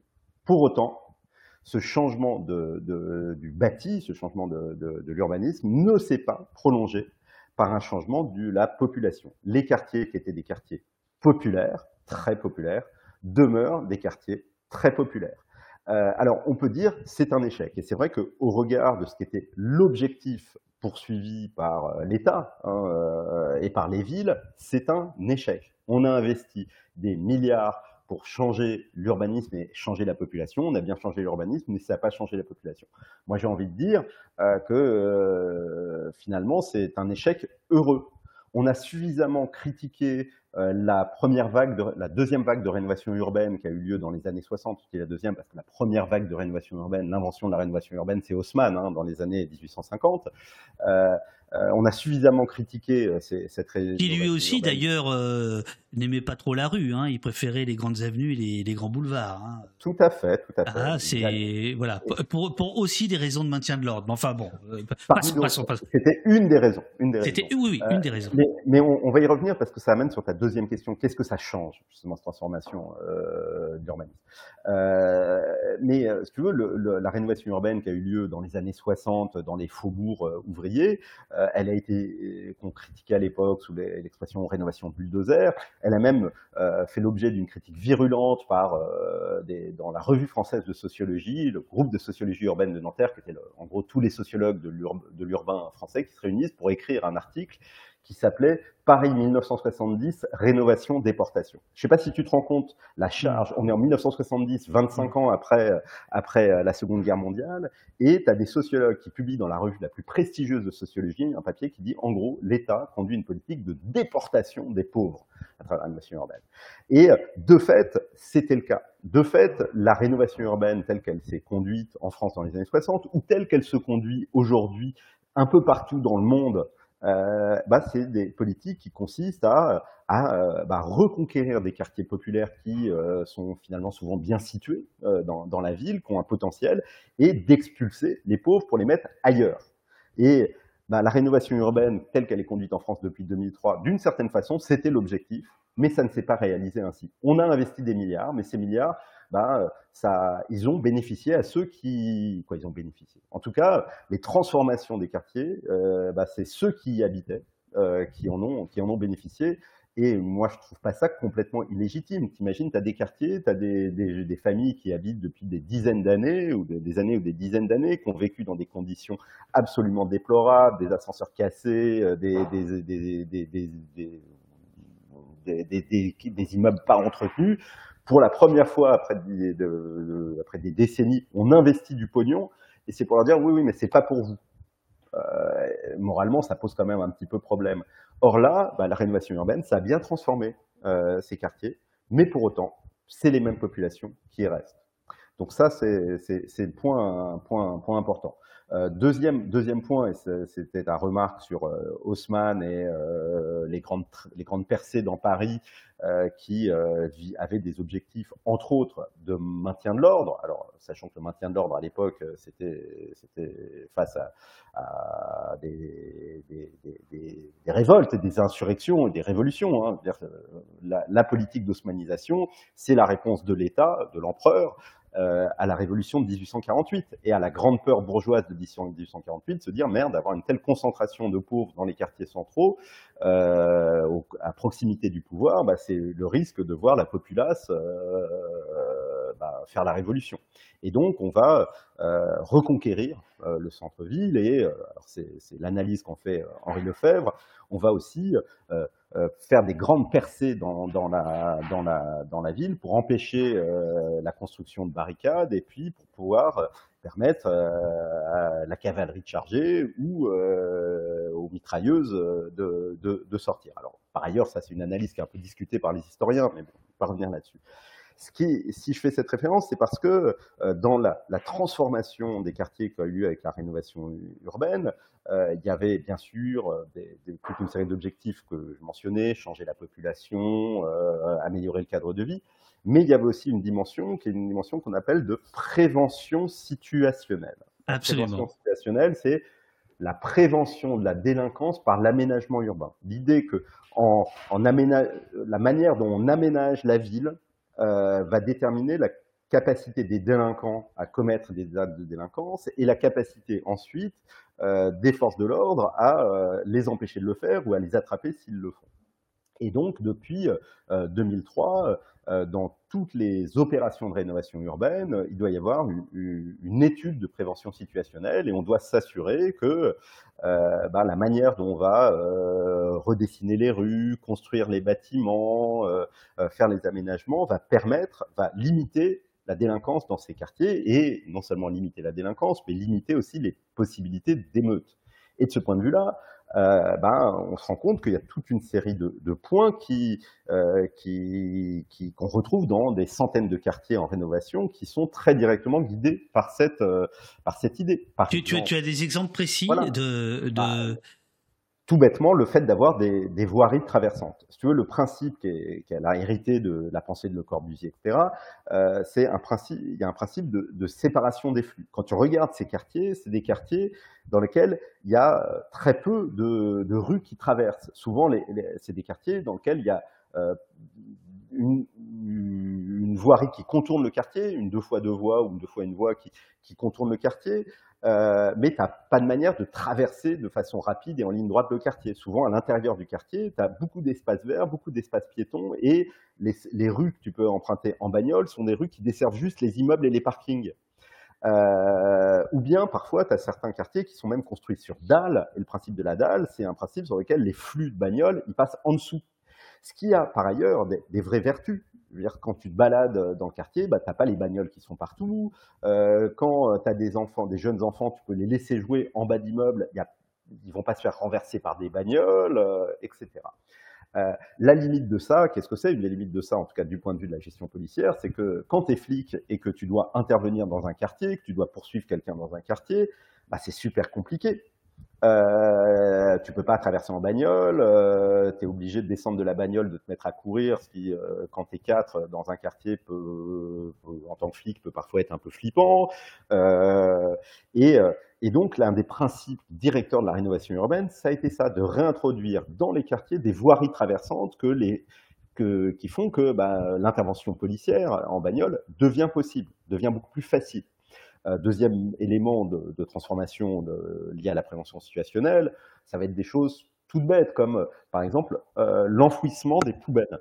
Avant, bah, si tu veux, maintenant, les, quoi, les, poubelles, c'est la version moderne du, du pavé. Hein, pour faire, avant, tu, tu, voulais faire une barricade, tu, prenais des, tu, tu retirais les pavés d'une rue, tu les empilais, ça faisait, ça faisait une petite barricade. N'as plus de pavés maintenant, hein, dans, dans, voilà, mais tu prends des containers poubelles, euh, bah, ça te permet de faire rapidement une petite barricade et d'y foutre le feu. Bah là, maintenant, dans les, dans les quartiers de rénovation urbaine, toutes les poubelles ont été enfouies. Donc on peut plus les saisir pour en, pour en faire. Euh, le fait que, par exemple, les, les, les trucs EDF, d'alimentation en électricité, qui étaient souvent des petites bornes extérieures, qui faisait que euh, quand euh, il y avait euh, une émeute, ben, tu avais toujours un gamin, ou pas un gamin d'ailleurs, qui, qui, qui, venait couvrir le truc et qui débranchait l'électricité dans le quartier. Donc d'un seul coup, l'éclairage public disparaissait et les flics, ils n'avaient pas leur, des, des, lunettes infrarouges et ils étaient bah, dans l'incapacité d'intervenir. bah ça, maintenant, tous ces trucs, je sais pas comment, relais EDF, ils ont été sécurisés, enfouis, donc on peut plus, plus difficilement euh, couper la lumière dans le quartier. Euh, l'accès aux toits terrasses. Les toits, des, les toits des, des, des, des, bars et des, des tours dans les HLM, euh, bah, ça fait des, des, belles terrasses euh, qui étaient assez souvent squattées. Ça faisait des, des ambiances sympas. Euh, l'été, tu fais un barbecue avec les copains sur la terrasse. C'était la plus belle vue possible sur ta ville. Bah, là, tout ça a été sécurisé. Pourquoi? Parce que l'accès aux toits terrasses, bah, ça permet de faire des barbecues avec les copains, avec une belle vue, mais ça permet aussi euh, bah, de voir les flics qui arrivent au loin et leur balancer des trucs sur la gueule. Bah, ça, dans la rénovation urbaine, condamné. Euh, voilà, il y a toute une série comme où euh, le fait, tout bêtement, de, euh, de, de, couper un certain nombre d'arbres, parce que euh, bah, l'arbre, ça fait, ça fait, c'est joli, l'arbre, ça, ça, ça, en période de canicule, c'est utile, mais l'arbre, quand tu as des caméras, bah, ça fait des zones que tu vois plus.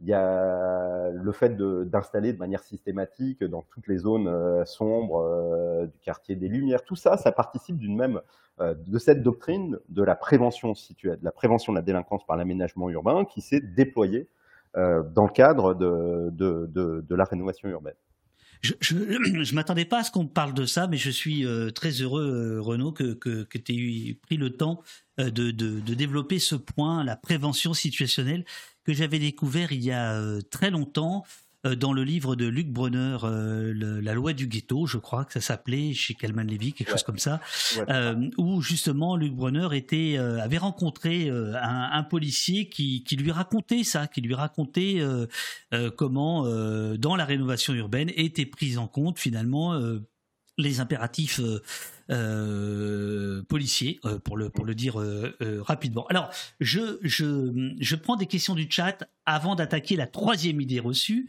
euh, si tu veux bien. Il y a Aonim qui nous dit la politique de la ville, c'est surtout cantonné à abattre des tours et à planter trois fleurs. Les associations maintiennent des aides qui maintiennent le calme. Est-ce que tu es d'accord avec cette euh, vision radicale, cette critique bah, radicale? Disons que euh, si tu te contentes de, faire une analyse des masses budgétaires, bien sûr, euh, ou en tout cas depuis le début des années 2000, parce qu'encore une fois, la politique de la ville, c'est une politique qui a 40 ans, et sur 40 ans, il y a eu des évolutions, mais en tout cas, depuis 2003, euh, il y a eu un virage très très net euh, avec le paquet qui a été mis sur l'urbain, au détriment de toutes les autres dimensions euh, qui procédaient largement, mais pas exclusivement, largement de soutien au tissu associatif des quartiers pour qu'ils développent des actions sociales, culturelles, éducatives, sportives, etc. Euh, donc euh, oui, globalement, c'est plutôt, plutôt le, le, cas depuis, depuis 2003. Sorcière, qui est très en verve aujourd'hui. Rénovation urbaine belle et surtout visible, mais quid de l'économie souterraine, comme on dit, qui fait vivre euh, quelques-uns dans ces banlieues? Euh, bah, sais pas quelle est la question, mais euh, effectivement, en tout cas, si euh, si il y avait l'idée que la rénovation urbaine allait aller changer globalement le fonctionnement social des quartiers, leur, euh, leur dynamique économique euh, bah, La réponse, euh, quoi, le résultat, il est, il est, il est clair. La rénovation urbaine n'a pas changé la population des quartiers, n'a pas changé la, paupéri, la dynamique de paupérisation des quartiers et, euh, n'a pas changé aussi euh, le, fonctionnement euh, de l'économie euh, souterraine euh, invisible des, quartiers. Et comme là, de ce point de vue-là, on est on est en 2023 et puis en 2003 et que le poids de, de, de l'économie de la drogue est devenu quand même a pris une importance qui est incomparable avec celle qu'on pouvait connaître dans les années 80-90 au début des années 2000, euh, bah, la rénovation urbaine n'a pas changé de ce point de vue-là radicalement les choses. Euh, Ryan euh, insiste que euh, pense notre invité, donc Renaud Epstein, sociologue, du rôle des associations dans la paix sociale et leur lien avec la commune. Ah, alors question importante, mais question qui est, à laquelle il est très très très très compliqué d'apporter une réponse générale nationale. Parce que certes, la politique de la ville, c'est une politique nationale, il y a un ministre, un secrétaire d'État, mais ensuite c'est une politique qui est mise en œuvre par les villes, euh, en lien avec l'État, mais fondamentalement par les villes. Et euh, suivant les villes, suivant euh, les orientations politiques, suivant le, le, les équilibres euh, locaux, suivant les cultures locales, bah, c'est pas la même chose. Et euh, la politique de la ville à Nantes et à Marseille, c'est pas la même. Mais à Nantes et à Vesoul, c'est pas la même. Et à Vesoul et à Vierzon, c'est pas la même. Et à Saint-Denis et à Clichy, c'est pas la même. Et donc, il y a un certain nombre de, de communes dans lesquelles effectivement euh, l'argent de la politique de la ville, les subventions qui sont accordées aux associations sont utilisées euh, par les, élus locaux dans une perspective, alors on va dire au mieux de paix sociale, euh, avec parfois même des, dérives qu'on a pu connaître, hein, ce qu'on appelait la politique des grands frères dans les années 90, c'était ça. En gros, on filait, on filait du pognon, on filait du pognon aux petits caïds des quartiers euh, en leur disant vous vous montez en association, vous faites euh, une action, on vous subventionnera avec l'idée qu'on les met dans, leur, dans, dans la poche et que c'est eux qui vont assurer le calme. Euh, et ça c'est fini? C'est moins prégnant que ce que ça a pu être dans les années 90. Il y a des communes dans lesquelles ça existe encore. Euh, mais je dirais pas que c'est la norme, loin de là. Hein. C'est loin d'être la règle. Euh, D'autant plus que depuis euh, la loi, alors je sais pas comment elle s'appelle, la, la, loi scélérate sur la promotion des valeurs de, la République, euh, là de 2000.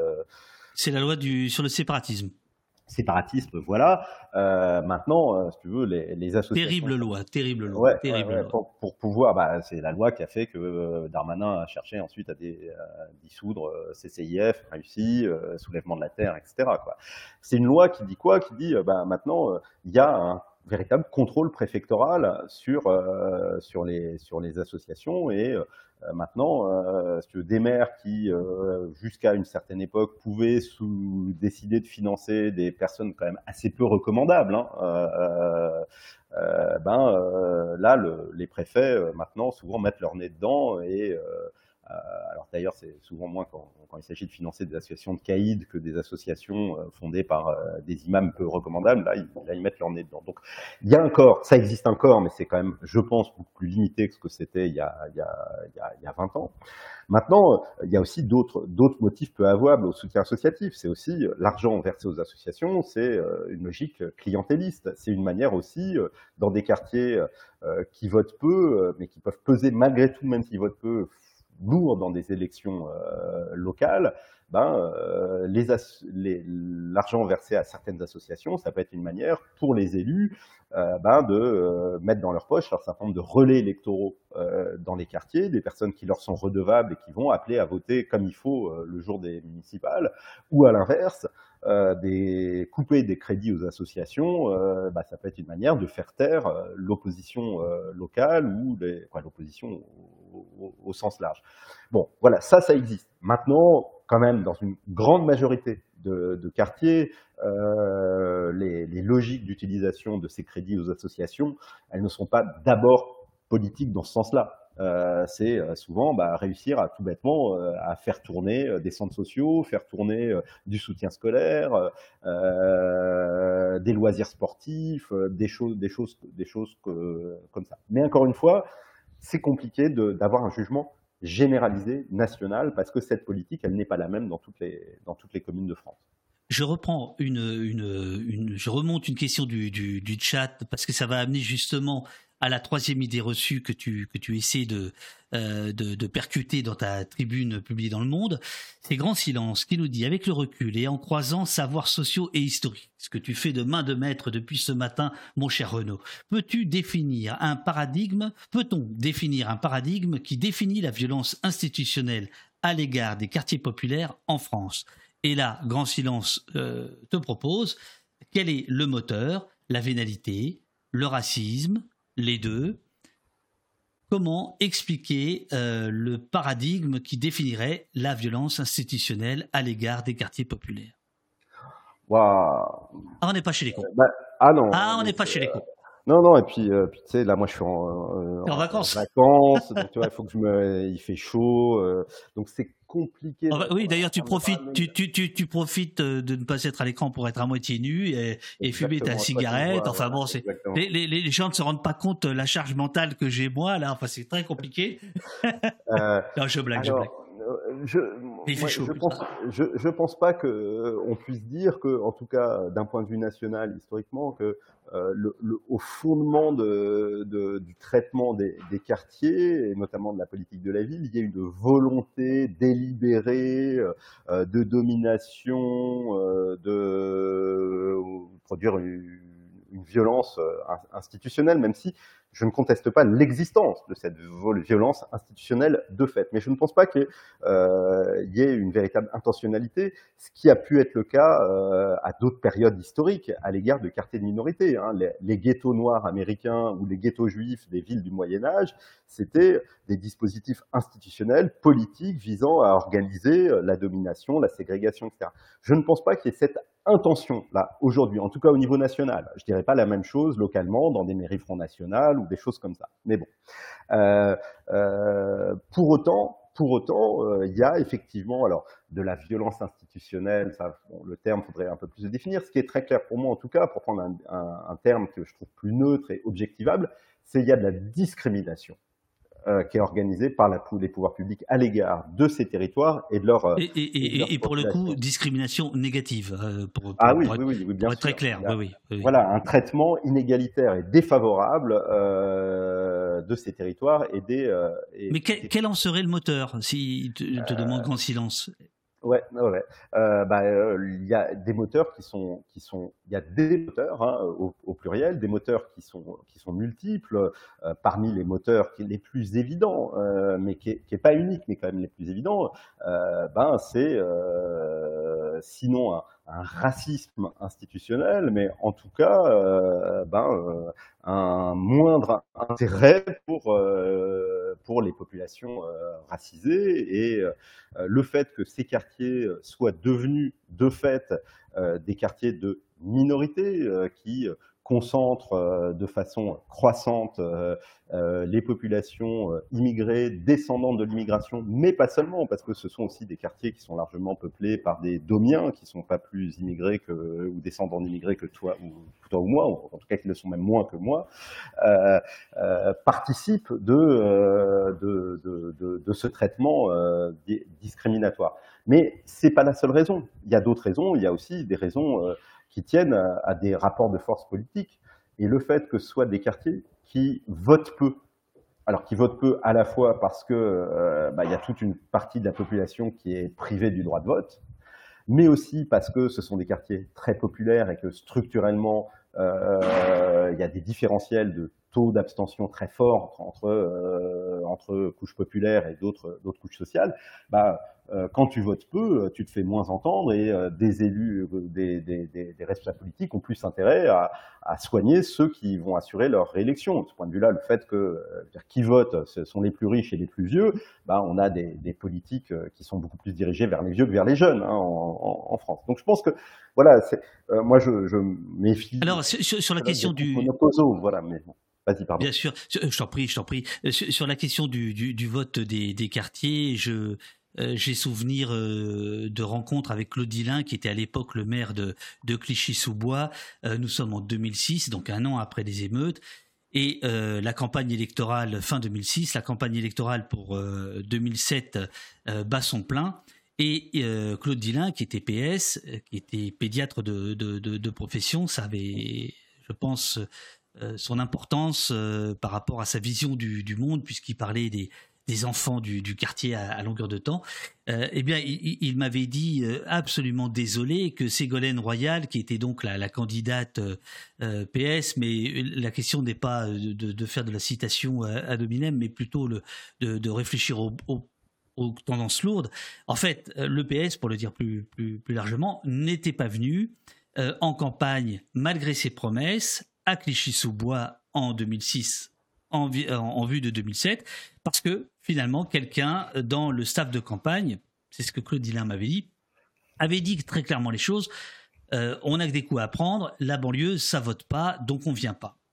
Mais dans le même temps, euh, nous avons euh, tout un tas de gens qui viennent qui viennent au poste parfois ou que je peux rencontrer ici ou là, des, des, militants des, quartiers euh, qui euh, sont extrêmement nerveux euh, dès lors qu'on leur parle de politique, par exemple la France insoumise, en disant on vient nous voir que pour acheter nos voix finalement ou prendre nos voix tous les tous les tous les cinq ans, c'est fini ce temps-là, on votera plus ni pour les uns ni pour les autres. Il y a y a cette double tension, je trouve, dans les quartiers. Est-ce que je me fais euh, une, mauvaise idée de l'enjeu du vote ou est-ce que c'est à peu près ça?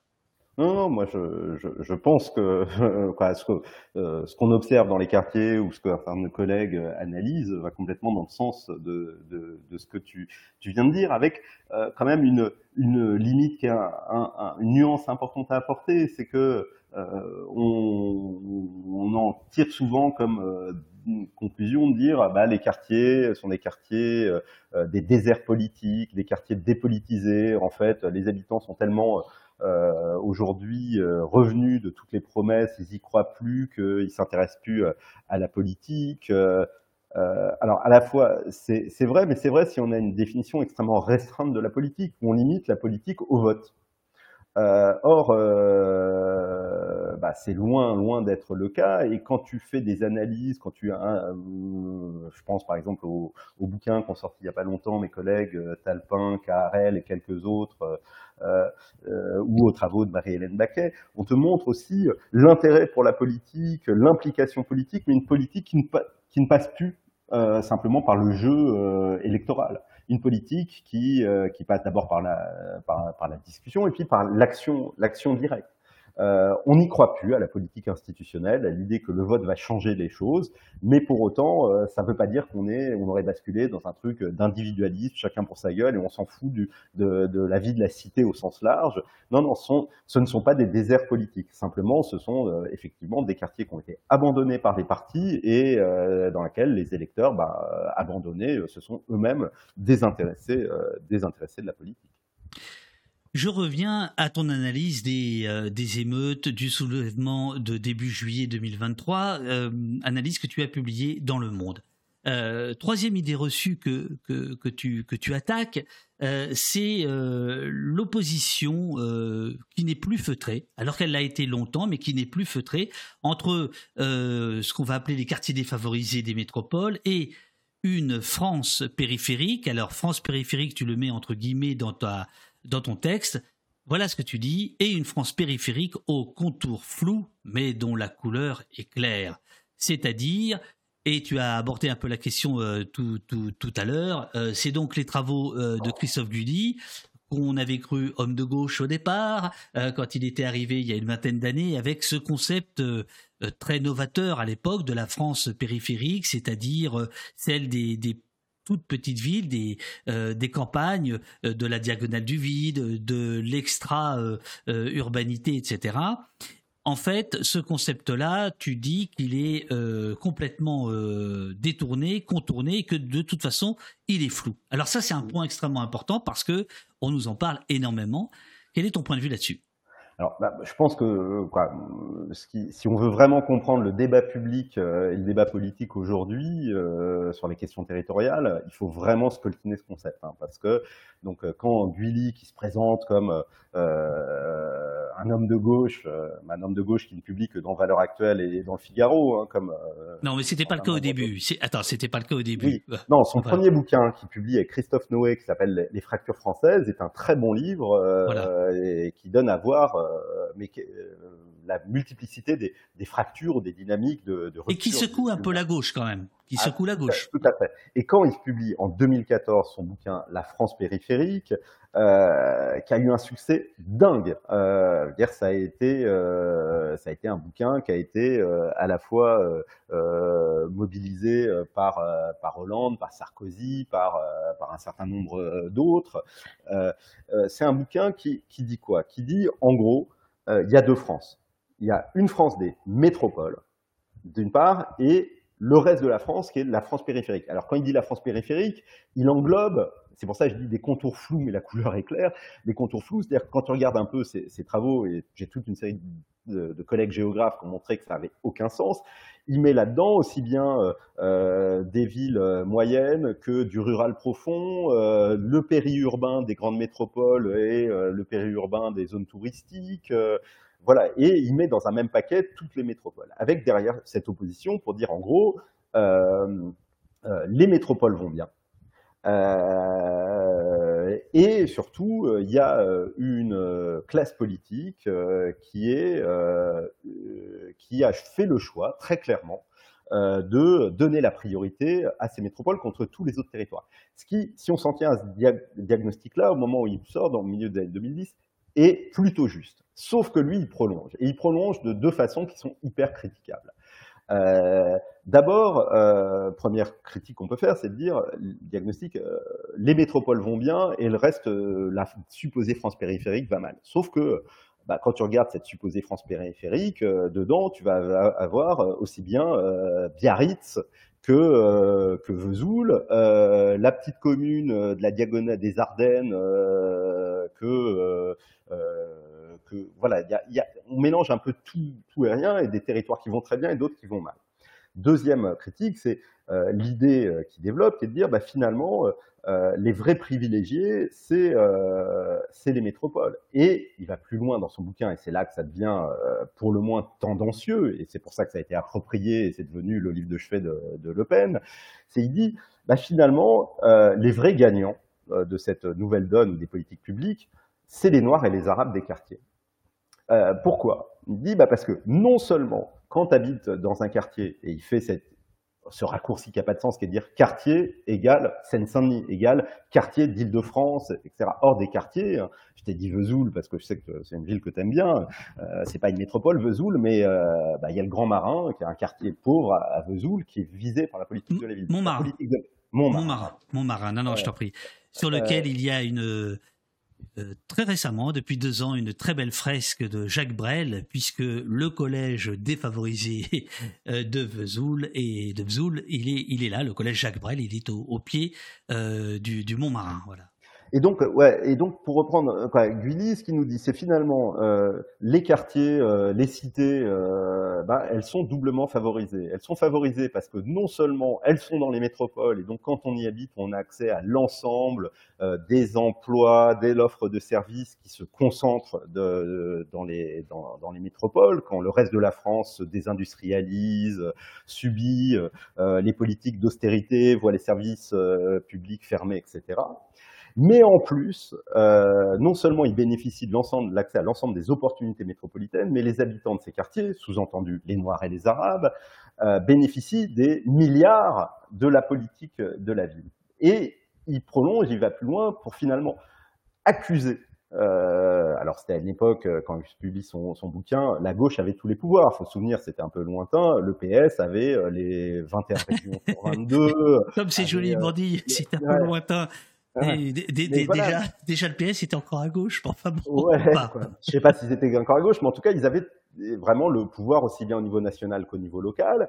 Et, euh, disait, bah, finalement, euh, on a une gauche xénophile euh, qui a fait le choix de donner plus de moyens aux Noirs et aux Arabes euh, et d'abandonner la vraie France populaire, sous-entendu la France blanche qui, elle, est partie des quartiers et qui habite maintenant dans le périurbain et qui, habite ailleurs. Et donc, derrière son, euh, dans son bouquin sur la France périphérique, il y a une vraie attaque contre, euh, contre la, politique de la ville en disant finalement, euh, et contre la gauche, qui dit que la gauche a trahi les, classes populaires, les couches populaires, avec d'ailleurs l'idée que les couches populaires, c'est des blancs, et que les autres, c'est bah, encore, autre chose.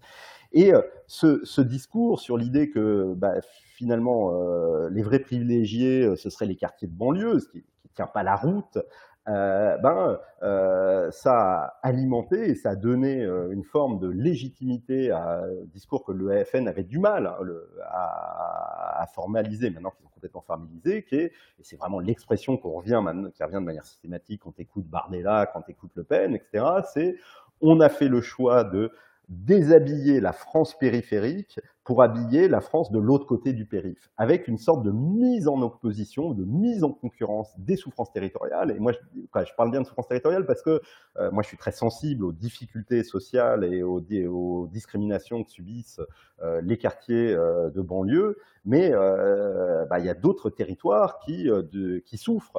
bien sûr. Cette France des sous-préfectures, cette France des petites villes, qui a vécu depuis la RGPP, la révision générale des politiques publiques de Sarkozy, la fermeture euh, des maternités, des casernes, des, des, des gares, et qui, qui très concrètement de la poste, quoi, tous les services publics, qui a vécu simultanément depuis 2007 et la grande crise économique de 2007, euh, bah, la désindustrialisation, la fermeture des usines, etc. La souffrance, elle est, elle est, euh, la souffrance territoriale, elle, elle est dans multiples endroits. Euh, sauf que bah, le, ce qu'a produit euh, Guilly avec son thème de la France périphérique et euh, euh qui a été repris ensuite par l'extrême droite et maintenant par, euh, par, par, une bonne partie de la droite, c'est une mise en concurrence et voire une mise en opposition en disant bah, si la France périphérique, si la France des petites villes, du périurbain souffre, c'est parce que les élites politiques ont fait le choix, ont fait ce choix pour favoriser les quartiers de banlieue contre cette autre France. On fait le choix de couper les crédits, couper les, les budgets des services publics dans ces petites villes pour mettre des milliards dans les banlieues. Or, voilà, on voit bien à quel point cette mise en opposition, elle est délétère, elle, non seulement elle est fausse objectivement, hein, mais en plus, elle vient complètement délégitimer toute intervention dans, les quartiers. Et bon, bah, jusqu'à présent, elle était, c'est un discours qui été tenu par l'extrême droite. Euh, ce qui est très effrayant, euh, c'est qu'aujourd'hui, elle se diffuse bien au-delà. Et pour comprendre pourquoi elle se diffuse bien au-delà, il bah, faut revenir sur l'autre grand mouvement de, soulèvement qu'a connu euh, la France ces dernières années, à savoir les Gilets jaunes. alors, justement, on, va y venir parce que c'était... Vas-y, profites-en pour prendre une petite euh, petite aspiration là. Euh, on, va venir aux gilets jaunes parce que tu tu, tu, tu, tu les évoques dans ta dans, dans ton texte. Euh, mais est-ce que de toute façon, pour pour clore peut-être le, le, sujet, dès lors qu'on est dans la concurrence des souffrances, dans la comparaison victimaire, etc. Est-ce que de toute façon, on ne on ne biaise pas à la fois le débat et finalement est-ce qu'on n'empêche pas de réfléchir?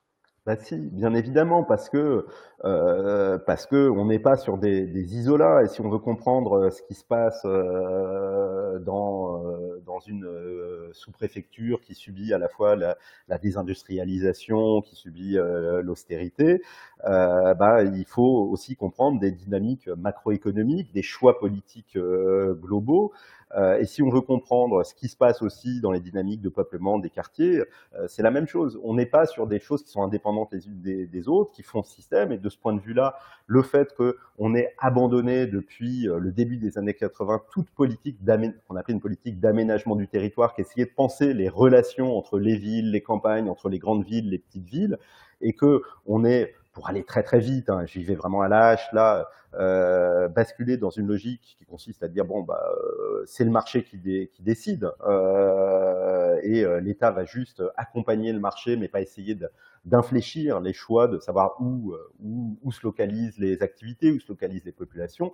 Euh, bah ça, je sais plus, ça y est, j'ai perdu le fil de ma, de ma pensée, mais bon, en tout cas pour revenir à ton, à ton point de départ, si, je veux dire, tant qu'on sera sur ces formes d'opposition entre des catégories territoriales, notamment entre les différents territoires pauvres, ben, euh, c'est l'assurance qu'on ne se donnera pas les moyens de réfléchir aux mécanismes qui organisent des deux côtés, j'ai envie de dire, hein, dans cette supposée France périphérique et dans la France de banlieue, euh, ben, les, la, la, les inégalités, euh, la précarité, la pauvreté. Donc euh, oui, oui, il faut, il faut évidemment sortir de, de, de, ces catégories pour, pour comprendre ce qui se passe dans la France euh, contemporaine, sauf qu'il y a plein d'acteurs politiques qui n'ont pas intérêt à ça.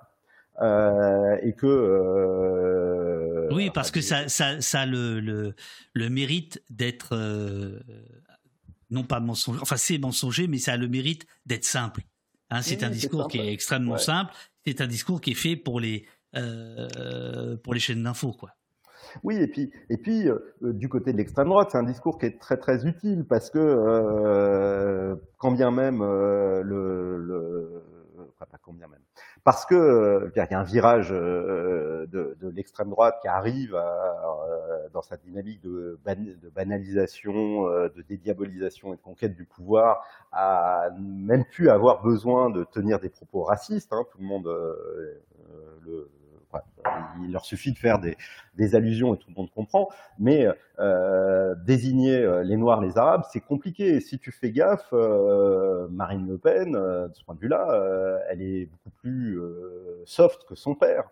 Sauf que bah, dans ce contexte où ils arrivent, à, ils ne dénoncent plus directement ou de façon simplement détournée les, les, minorités, bah, ils peuvent le faire de façon détournée d'un point de vue territorial. Aujourd'hui en France, quand tu dis les quartiers, les cités HLM, euh, ça a souvent une fonction dans le débat politique, une fonction métonymique. Tu sais, la métonymie, c'est euh, euh, tu désignes le, le, contenu par le contenant. Tu veux un verre.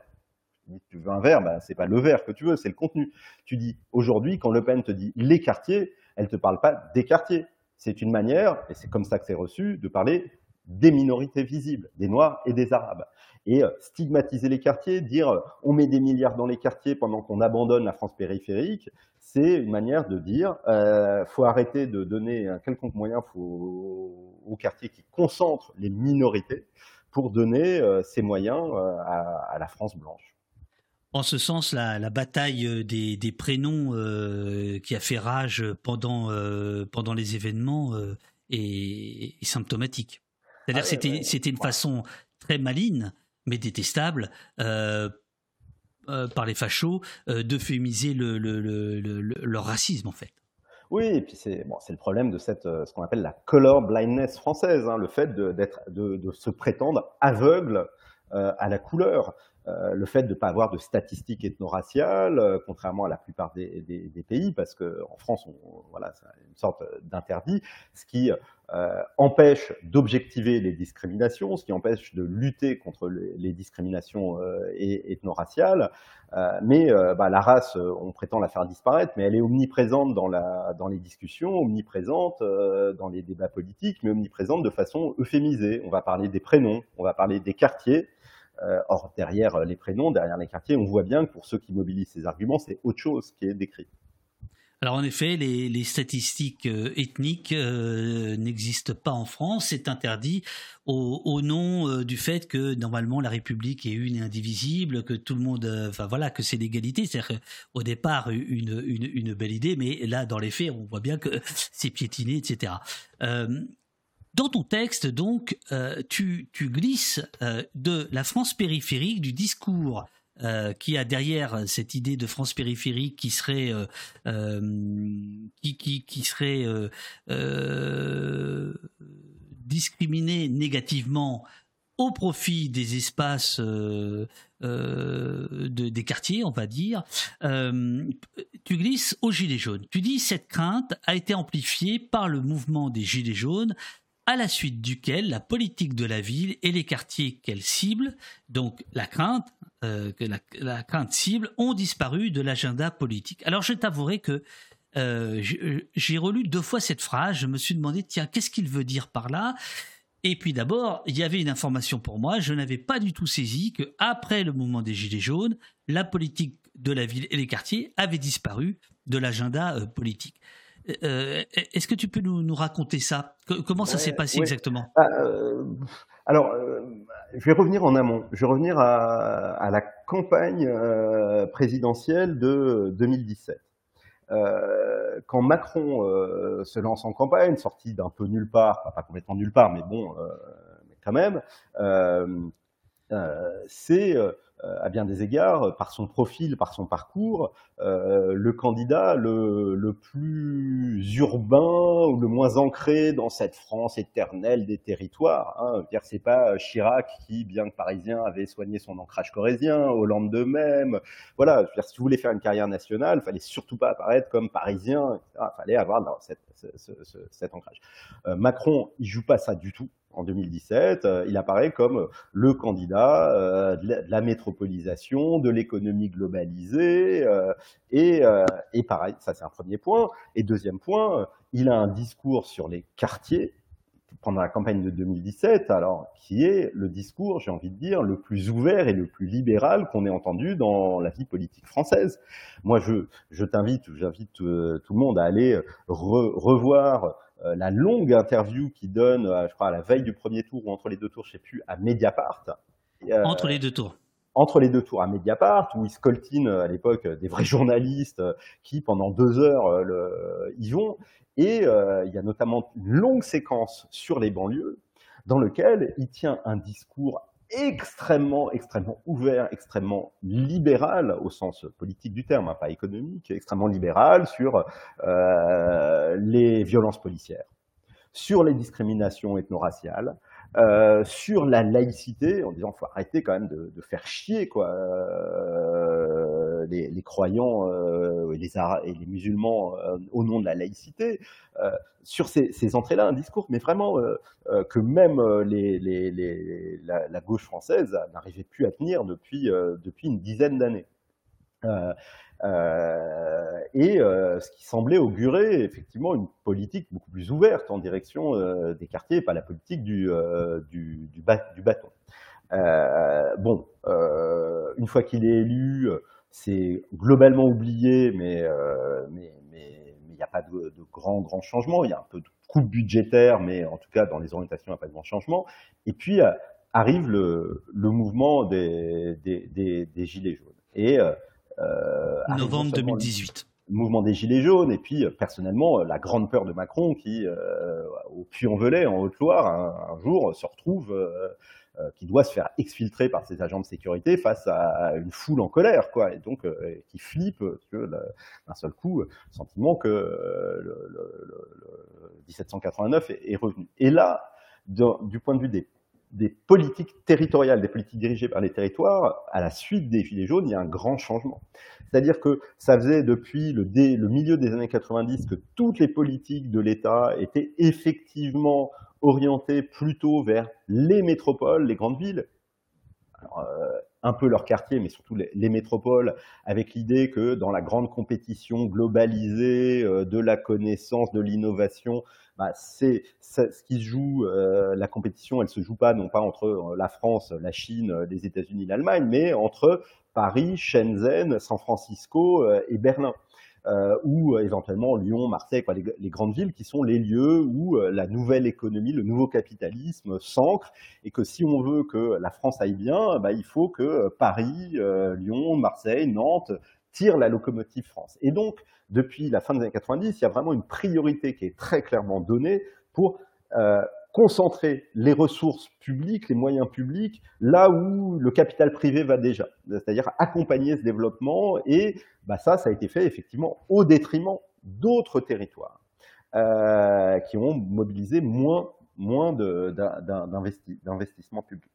Euh, à partir de, à, la suite des gilets jaunes, euh, bah, il y a un grand changement dans les, le discours et aussi dans le contenu des politiques euh, territoriales où on n'entend plus parler euh, des métropoles. Euh, le discours est même très clair. Les métropoles, euh, elles ont du pognon, elles ont des, collectivités puissantes, des services, la capacité à, agir. C'est pas besoin de l'État. Euh, en revanche, euh, toute cette France, des, pour aller vite, la France des sous-préfectures, la France rurale, euh, la France des petites villes, elle, euh, elle va mal, elle est abandonnée par euh, le capitalisme et surtout, bah, elle se soulève, elle vote mal et elle occupe les ronds-points et elle menace de couper la tête du roi. Donc, bah, si on veut que le roi conserve sa tête, et, bah, il faut, faut changer les orientations et de fait, euh, bah, il y a toute une série de nouvelles politiques qui ont été lancées, qui prennent des noms, euh, alors ça s'appelle Action Cœur de Ville, Petite Ville de demain, euh, etc. Où euh, ben, là où, où l'État investit et donne euh, des chèques pour aller vite hein, aux, petites villes pour bah, conduire différentes opérations de revitalisation des centres, etc., etc. Et simultanément, euh, la, la, politique de la ville, elle, on n'en parle plus. Quand je dis on n'en parle plus, c'est euh, il y a clairement des, des, directives qui sont données à l'administration qui est en charge de cette politique de pas communiquer. les ministres n'en parlent plus. Je te mets au défi de me citer le nom des ministres de la ville du premier quinquennat d'Emmanuel Macron. Quoi. On ne sait pas qui c'est. Euh, et euh, donc, attends, attends, j'essaie de relever le défi. non, c'est raté. Je ne sais pas son nom. Euh, il y a eu, euh, ça a été surtout Nadia Aïe ou je je sais jamais comment on prononce, mais bon, peu importe la personne, quoi. Tu vois, oui, oui, bien sûr, bien ça, témoigne du fait que, bah, on se met à, à, pu en parler. En gros, depuis l'enterrement du rapport Borloo et euh, le, le, le, clash qu'il y a eu entre euh, entre Macron, Borloo et les maires de banlieue, le choix a été fait de dire, on ne parle plus de cette politique. Et euh, plutôt que de parler de cette politique, on s'est mis à parler de toutes ces politiques visant euh, la France des petites villes, Macron euh, mettant en scène ça dans ses déplacements, mettant en scène une longue interview qu'il donne à euh, je crois que c'est Zadig, euh, ce, ce, magazine, sur lequel il décrit sa France. Je pense que ça aussi, c'est un truc, si on veut comprendre, bah, il faut la relire, pendant lequel il fait, lui qui est, euh, euh si tu veux, le, qui avait incarné d'une certaine façon la France de la globalisation, des métropoles, euh, met en scène son attachement à tous les terroirs de France, mais ne parle pas du tout des grandes villes. Donc, tu as vraiment eu post-gilet jaune et post, après la, la grande peur des gilets jaunes, ce retournement dans les politiques dirigées vers les territoires qui vont mal et avec euh, un net, un, un, net déplacement des priorités. Et, moi, j'écrivais avec un collègue, Thomas Kirschbaum, il y a quelques années, on ah, disait... Attends, attends, attends, attends, je ne sais pas ce qui se passe, tout d'un coup tu apparais à l'écran. Attends. Ah, faut que je me rhabille. Euh, Rhabille-toi. attends, attends, c'est la magie. Attends, bouge pas, bouge pas, bouge pas. Je sais pas pourquoi, mais c'est apparu. Euh... Bonjour à tous et toutes. Alors attends, moi je t'ai en double. Est-ce que vous l'avez en double, les amis, lui aussi ou pas? Eh, Vous avez, il a une bonne tête, hein. Eh, il a une bonne tête de vacancier, hein. Vous l'avez. Il faudrait que tu parles juste. Oui, avec une magnifique voix de robot. Oui, en double. Alors attends, attends, attends. Maintenant, il faut que je règle le problème du son. Aïe, aïe, aïe, aïe, aïe. Euh, y a de l'écho. Alors, pourquoi il y a de l'écho? Euh, Câble invité, euh, micro. Attends, on va, on va, on va reprendre. Hein. Je, j'essaie juste de comprendre pourquoi il y a de l'écho ici. Et là, est-ce que c'est bon? Là, c'est bon? Il y a toujours de l'écho? Ah, Oh la vache. Ça y est, la saison 6 est lancée. C'est parfait. Bonjour la tête de Renault Epstein, absolument. Voilà. Et puis, eh, en plus, euh, Renault qui a fait euh, des efforts incroyables pour régler euh, son Wi-Fi hier, etc. Je... Ah, je suis heureux de te voir. super. continuons. bien que on approche de la fin de l'émission quand même. Oh, il faut aller faire le marché, c'est ça? Il y, a des, il y a des gens qui, qui, qui t'appellent là? Non, non. Non, non c'est bon. Non, non, je, euh, je, me souvenais plus où on en était justement. Donc, euh, euh ah Alors on, refait le live. Oui, oui. Du coup, on reprend au début, demande le kangourou. on, refait le live, ben oui. Bon, allez, on essaie d'être je déconne, je déconne. Euh, non, non, mais je pense que tu avais terminé hein, et, tu avais donc pu euh, expliquer cette cette idée que euh, voilà qu'après les gilets jaunes. Ouais, ouais, voilà, ça y est. Et puis pour reboucler, et je pense que si on veut comprendre ce qui, les débats politiques qu'il y a eu là en, juillet sur sur sur les émeutes et l'échec de la politique de la ville et tous ces, ces trucs là c'est aussi ça. dire que Macron, la seule chose qu'il ait dit, euh, la seule chose qu'il ait dite euh, sur, ces, sur ces émeutes, en tout cas quand il a accueilli euh, ces dizaines de maires, c'est le seul moment où il s'est, il s'est exprimé jusqu'à présent en nous disant on donne le temps de, je, je, parlerai à la rentrée, attendons de voir, mais c'est la seule chose qu'il ait dite aux maires, c'est il n'y aura pas un euro de plus pour, pour les quartiers. Et je crois qu'on ne peut pas comprendre cette réaction qui va à l'inverse de tout ce qui, ce qui avait été les réactions des gouvernants euh, précédents, euh, après des gouvernements précédents euh, à suite des émeutes. On peut pas le comprendre si on comprend pas tous ces éléments, la France périphérique, les gilets jaunes. dire quand il y a les émeutes de 2005 et que Chirac prend la parole avec ses grosses lunettes dans une allocation solennelle, son premier, son discours, c'est un discours dire ouais il faut rétablir l'ordre, etc. Mais un discours de reconnaissance des difficultés euh, des quartiers et l'engagement à une mobilisation de l'État pour résoudre euh, pour résoudre les problèmes. Et de fait, Villepin euh, ensuite fait passer une loi sur l'égalité des chances. Alors une loi assez malheureuse hein, parce que on se souvient surtout d'un de ses volets qui a été le, le CPE, le contrat première embauche, qui a donné lieu à tout l'imbroglio, aux émeutes et un très beau livre sur le maintien de l'ordre. Mais bon, ça c'est autre chose. Euh, quand euh, il y a les émeutes de 90 au Vaux-en-Velin, Mitterrand qui, qui parle pour dire bah, on va se mobiliser pour les, pour les quartiers, là, Macron, sa seule réaction à ce jour, ça a été de dire pas un euro de plus il n'y aura pas d'argent supplémentaire. Il y aura pas.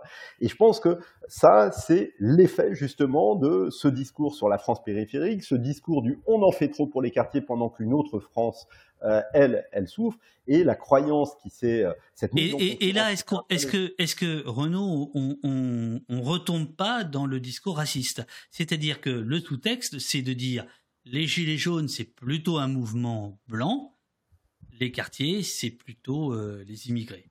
Ou les, des, enfants des, enfin euh, on, en vient à nous parler de, de, français de papier enfin des choses euh, fichistes absolument épouvantables. Mais euh, est-ce que est-ce que c'est ça aussi qui se joue en sous-texte Ouais, ouais, ouais. Alors, en tout cas, ce qui se joue, je ne sais pas s'il si, y a, de la part de ceux qui disent ça, il y a un discours raciste, mais en tout cas, il y a une anticipation d'un électorat raciste et la peur euh, de que cet électorat travaillé par CNews, euh, etc., qui euh, risque de d'amener Le Pen au pouvoir, euh, réagissent très négativement si on annonce euh, des moyens ou si on annonce une politique pour les quartiers.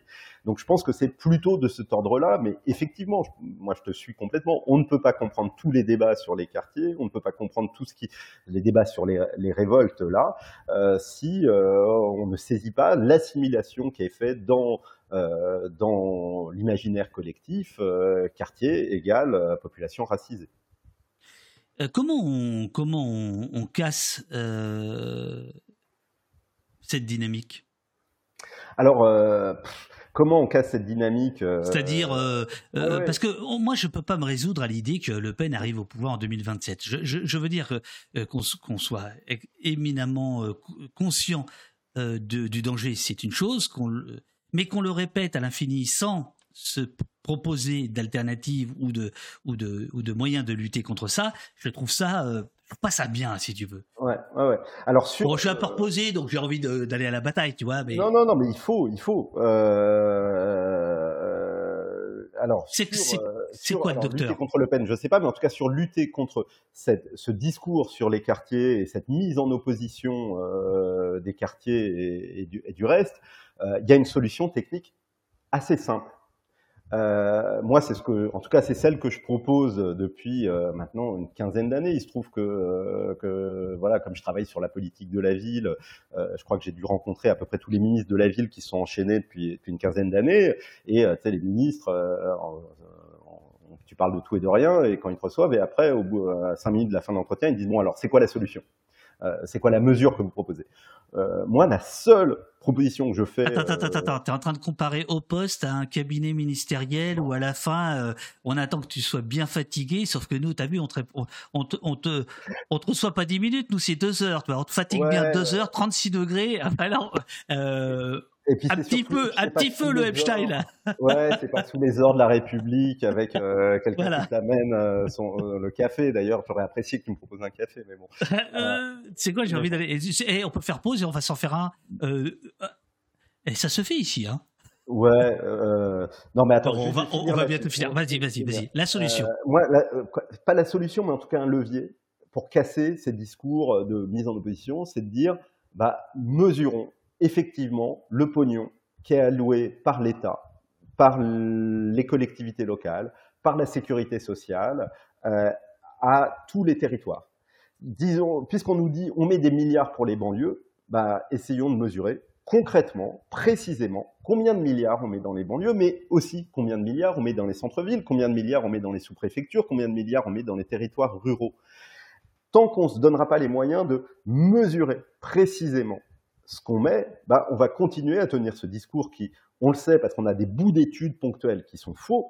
Euh, on, a des bouts d'études qui montrent que ce discours sur on met des milliards dans les banlieues contre alors qu'on ne mettrait rien ailleurs, ce discours est faux, mais ce discours délégitime les choses. Tant qu'on ne se donnera pas les moyens de mesurer précisément combien l'éducation nationale consacre pour les enfants des, des bourgeois des centres-villes et pour les enfants des prolos immigrés des quartiers, ben, on ne changera pas les choses. Euh, et donc, la solution qui est techniquement possible à faire, ce serait de faire ce qu'on appelle, je suis désolé pour le terme technique, de géolocaliser les budgets. D'essayer de voir, bah voilà, il y a euh, tant de milliards pour les politiques de l'emploi, bah combien euh, bénéficie à tel territoire, tel quartier, telle commune, etc. Ça, techniquement aujourd'hui, on serait en mesure de le faire. Euh, et le jour où on arrivera à faire ça, bah, on sera capable, euh, quand euh, Le Pen ou d'autres, ou Guilly ou d'autres nous disent « Oh là là, les milliards pour les banlieues eh ben, on sera capable de leur dire « Ouais, ouais, on met des milliards pour les banlieues, mais on met combien de milliards en plus pour tel, pour la commune rurale, pour la sous-préfecture, etc. Euh, ou pour plus encore combien on met pour le, les centres-villes en, en, bourgeoisie. Euh, cette proposition, moi, tous les ministres à qui je l'ai faite, ils m'ont tous dit ah ouais ouais c'est une bonne idée, il faut le faire. Euh, ça n'a jamais avancé. Quand Borloo euh, fait son rapport là en 2018, euh, je lui souffle la mesure. Ah c'est génial, euh, on va faire ça. Il en fait une mesure de son rapport, la dernière mesure. Quand Macron enterre violemment, en l'humiliant publiquement, le rapport Borloo, euh, il dit, en fait, tout ça, vous dites, euh, faut mettre toujours plus d'argent, ça sert à rien. En fait, la seule bonne mesure, c'est celle que vous proposez, mesure 19, euh, etc. Donc là, moi, je me dis, bah, pourquoi pas, très bien. Et à la limite qu'on dise, on ne met plus les argent, l'argent des crédits, les 600 millions de la politique de la ville, on les coupe, mais on s'assure que les milliards de l'éducation nationale bénéficient de façon juste, égale à tous les territoires vaut mieux qu'il y ait une meilleure allocation des milliards de l'éducation nationale, de la sécurité sociale, etc., que quelques petits crédits en plus. Et donc je me dis, bah, euh, ça va se faire. Sauf que depuis, rien, rien ne s'est fait. Euh, et tant, tant qu'on ne se donnera pas les moyens d'objectiver les choses, on va rester sur ces discours CNews, RN, euh, on met des milliards pour, pour les quartiers alors que les autres quartiers souffrent. Voilà, donc si tu veux une mesure, une mesure qui en plus n'est pas très coûteuse, alors qui techniquement demande du boulot administratif, hein, mais on sait faire, on a les moyens techniques de le faire, sauf que bah, il faudrait que politiquement, euh, il y a un ministre qui s'en saisisse et tape du poing sur la table vis-à-vis de l'administration, elle dit avec Bercy pour que dans les logiciels de gestion budgétaire de Bercy, ben, on puisse se donner les moyens de mesurer ça. Or ça, euh, pour le moment, euh, ça bouge pas.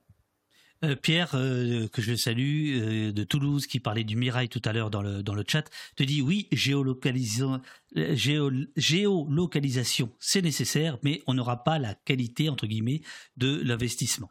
Oui, oui, bien sûr, bien sûr. c'est pas la, moi, il n'y a pas de baguette magique. Hein, c'est pas cette solution-là qui va radicalement changer les choses. Et à la limite, normalement, on dit il n'y a pas d'argent magique. Oui. Ouais. baguette euh, magique, ça fait vieux, hein, ça fait vraiment boomer. je, je, suis pas boomer, mais je suis vieux. Euh, merci de me le rappeler. Euh, non, non, mais c'est pas la solution. Ça plaisir de dire du, du bien aux invités. et, et, effectivement, et c'est pas en mettant, je veux dire, tu peux mettre des, des, des, rajouter des moyens. Je sais pas, prendre un exemple, rajouter plein de moyens pour pour les flics dans les quartiers. Pour la, ben, la question, c'est pour faire quoi? Pour faire une police de proximité qui va qui va euh, avoir des liens avec euh, avec les habitants ou euh, pour que chaque flic ait son ait son LBD. C'est pas la même chose. Donc tout ne se résume pas évidemment à cette question du, du, montant budgétaire. Mais en tout cas, face à ce discours de, des milliards et de délégitimation de, de, la politique de la ville et de mise en opposition des quartiers et, du reste de la France, c'est un des leviers pour, pour, pour changer les choses. Euh, Séverina euh, te, parle du plan Borloo donc, que tu viens de citer, euh, en disant on en a beaucoup parlé, il a été rejeté par Macron, tout le monde sait ça, mais contenait-il des idées intéressantes? Alors je rajoute à part la dernière idée, puisque c'est la tienne dont tu viens de parler, est-ce qu'il y avait euh, des, points intéressants dans ce, plan Borloo? Est-ce que justement il était euh, une baguette magique? Euh, Le départ de Borloo est assez saisissant. Hein, il part avec fracas. Est-ce que ce départ est plus important que son plan, par exemple? Qu'est-ce, que, qu'est-ce que tu dirais du, du plan Borloo?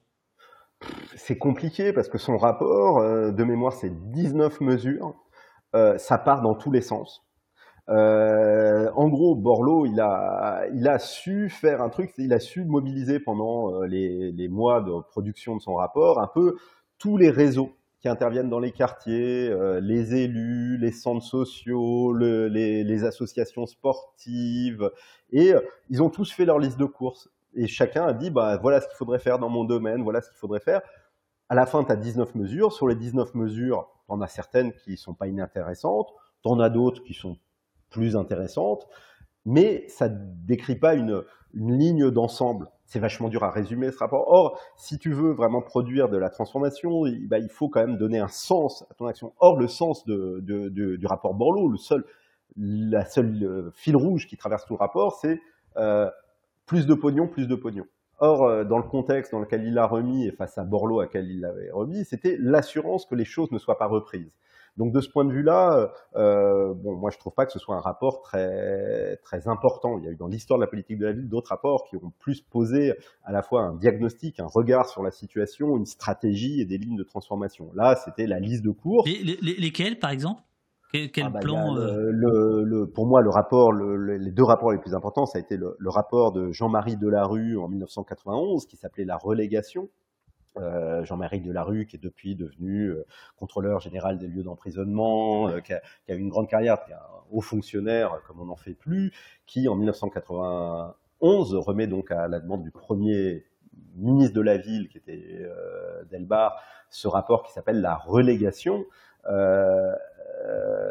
qui est un rapport qui est extrêmement important parce qu'il pose finalement une sorte d'analyse globale sur les quartiers, sur leur situation, mais sur euh, en incriminant non pas les quartiers eux-mêmes, mais en mettant en cause finalement la manière dont la société traite ces quartiers. Le titre même est un titre important et révélateur. La relégation, c'était une peine, une peine du code pénal qui est abrogée, mais qui existait au 19e, au début du 20e siècle, qui consistait à mettre, bannir de la, de la, de la société un certain nombre de, de, de criminels ou délinquants, en leur disant non seulement vous allez faire de la prison, mais après, on vous, on vous envoie à Cayenne, vous met loin on vous met à l'écart de la société, euh, alors qu'ils ont déjà purgé leur peine. Et euh, ben, en prenant cette, euh, ce titre, Jean-Marie Delarue dit finalement, on a des, des populations qui sont mises à l'écart par la société, mis à la frange par la société. Donc la, la question, c'est pas comme un peu de tous les discours qu'il y a eu après les émeutes, d'incriminer les familles, d'incriminer je ne sais quoi, mais de dire s'il y a des problèmes dans les quartiers, c'est la faute à la société et non pas au quartier, au quartier eux-mêmes. Et au-delà de cette analyse globale, il y avait toute une série euh, de, de, lignes d'analyse sur la manière dont les grandes politiques publiques organisaient cette mise à l'écart. Et euh, donc je pense que c'est vraiment un rapport qui a été, qui a été extrêmement important. Alors si on remonte dans le temps, il y a eu d'autres rapports importants, celui d'Hubert Dubedou en 1982, etc. Le rapport Borloo, bon, il y a, c'est un catalogue. C'est un catalogue avec dans comme souvent dans les catalogues, quelques mesures intéressantes, d'autres qui le sont sans doute moins, mais à la fin, tu sais pas trop ce qui est ce qui est ce qui la ligne de force et ce qui a largement d'ailleurs justifié euh, son rejet par euh, par Borloo tu vois Borloo euh, c'était son époque il n'y a pas d'argent magique hein. donc euh, Borloo qui arrive en, en, lui disant bah voilà tu me mets tant de milliards pour l'éducation tu me mets tant de milliards pour le sport tu me mets tant de milliards. Bon, Macron il a été fâché je, je voudrais euh, terminer euh, le, notre entretien euh, parce que il fait chaud et qu'on a besoin de hein, et c'est, c'est, euh, ouais. voilà avec euh, quand même euh, plusieurs questions. Alors une du chat Pierre à nouveau qui dit qu'il est pas sûr d'être très clair sur la question avec lui-même. Je, je cite de mémoire sur, sur la question des statistiques ethno-raciales. qu'est-ce que qu'est-ce que tu dirais pour le convaincre euh, que ça peut servir à la connaissance, le savoir, ou au contraire euh, renforcer euh, les stéréotypes. Ouais. C'est ça. C'est une question qui est évidemment pas pas pas pas, pas simple. Ce qui est clair en tout cas, c'est que tant qu'on n'aura pas ces éléments, on ne pourra pas conduire une politique de lutte contre les discriminations ethno-raciales. Euh, ou bien on va se contenter de faire une politique symbolique euh, à coup de messages de communication pour dire euh, la discrimination c'est mal, euh, que tu sois noir, que tu sois blanc, tu peux avoir des compétences, etc. Mais c'est ce qu'on fait en France depuis depuis 1980, depuis 20 ans et ça ne change rien à l'ampleur des discriminations. Euh, et euh, tant qu'on n'aura pas ces, ces, ces, ces, éléments, bah, il faudra se contenter euh, une fois tous les deux ans, tous les deux ans, d'avoir une petite étude qui va être faite parce que en France, on n'a pas le droit de faire des, des catégories ethno-raciales et d'avoir des fichiers dans lesquels sont indiquées les, euh, les origines ethniques des personnes, mais on a le droit, dans le cadre de protocoles de recherche, d'aller renseigner cette dimension. C'est extrêmement contrôlé par la CNIL, etc.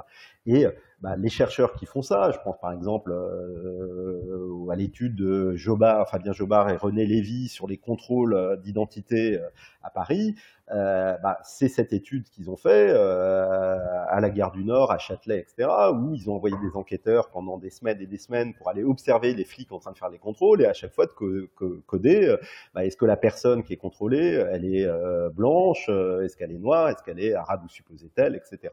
Et, et étude majeure euh, dans, dans le débat sur euh, sur le délit de faciès, quoi, en fait. Bah voilà, et qui montre que, en gros, euh, quand tu es euh, perçu comme arabe, euh, tu as, je sais plus quels sont les chiffres, mais je crois que c'est 20 fois plus de chances d'être euh, contrôlé par les flics que quand tu es blanc ou perçu comme tel. et donc, tant qu'on n'a pas ces éléments un peu qui objectivent les choses, bah tu as les policiers, la police qui va pouvoir dire, bah non, nous, on fait pas de, de, contrôle au faciès. On, va faire des contrôles en fonction euh, ben, d'un certain nombre d'indices euh, sur la manière dont la personne se comporte, mais c'est qu'elle soit noire, blanche, on s'en fout. Sauf que, de fait, non.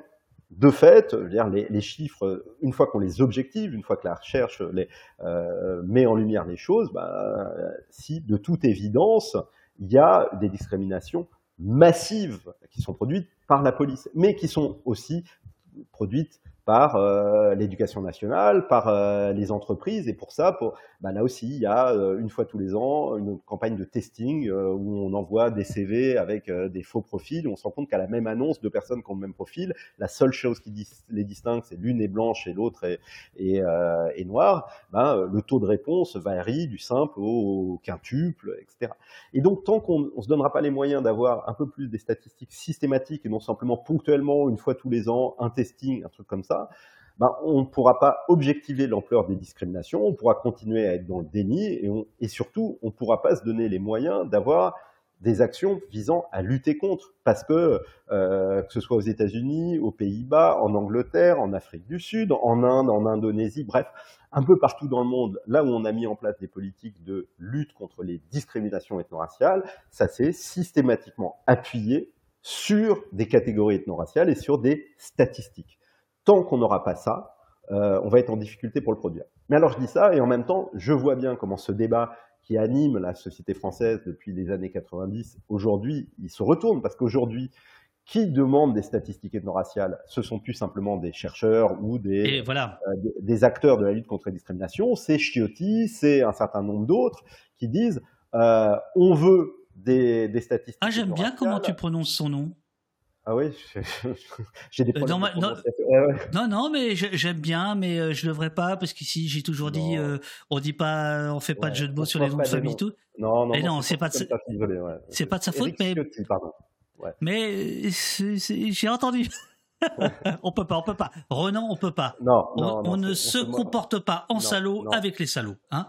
Euh, non, mais ils sont quand même. Il y a un certain nombre d'acteurs aujourd'hui qui nous disent euh, on veut, euh, on veut des statistiques ethno, ethno-raciales. Pourquoi? Bah, pour montrer que, pour confirmer a priori, suivant lesquelles la délinquance c'est culturel et c'est l'affaire, l'affaire des, des, des, personnes racisées. voilà, donc autant il y a une quinzaine d'années moi, je t'aurais défendu bec et ongle euh, la nécessité de statistiques ethno-raciales. Euh, autant aujourd'hui, je continue à défendre, mais tout en sachant que le jour où, si on s'en dotait, ben, ce serait à la fois une arme pour lutter contre les, les discriminations, pour objectiver les discriminations et pour lutter contre, mais potentiellement, ce serait aussi euh, une arme pour euh, ceux qui, qui pourraient être mobilisés euh, par, par d'autres. Donc, euh, on est sur une, une situation compliquée et qui dépasse d'ailleurs la simple raciale. C'est est-ce qu'on persiste dans, euh, dans, le choix de l'ignorance? On a fait le choix, collectivement, politiquement, de ne pas savoir. Euh, et il y a des bonnes raisons historiques. Hein. En France, euh, l'une des justifications majeures du refus de, de telles catégories ethno-raciales et statistiques, c'est bah, les leçons d'histoire et les leçons de Vichy. C'est parce qu'il y avait un fichier des Juifs et que l'État, en se donnant une manière de catégoriser ces populations, s'est donné des moyens de collaborer avec, euh, avec le régime nazi. Et, euh, à bien des égards, alors que se profile la possible élection euh, de Le Pen, ben, si on se mettait aujourd'hui à avoir des, des, catégories ethno-raciales qui seraient renseignées dans des fichiers administratifs, ça pourrait tout autant être utilisé euh, à bon escient pour mener une politique de lutte contre, la discrimination que euh, dans de mauvaises mains, euh, on voit malheureusement trop bien quelle utilisation pour en être faite. Donc la question est complexe, ouais. Tu viens d'évoquer Fabien Jlobard. Séverina, dans le chat, euh, évoquait une tribune de Fabien dans la série des tribunes à laquelle tu as collaboré euh, dans Le Monde. Je mets le lien ici. Fabien Jobard, politiste, le législateur a consacré l'ascendant de la police sur la jeunesse post-coloniale. Fabien Jobard sera d'ailleurs l'invité d'Au-Poste à la rentrée, mais j'en parlerai tout à l'heure. vraiment un, une toute dernière question sur euh, sur ce qui s'est passé. Je vois que tu que tu fatigues. Euh, tu, euh, bah ouais, c'est fatigant le au poste. Ah, hein. On achève bien les chevaux, quoi. Faut tenir. Quoi. et, et, les chiotis. Alors donc les les émeutes, le soulèvement. On a on a commencé par parler de verbes de de, oui, de, vocabulaire, de verbes, etc. il y a eu des attaques de, de biens publics.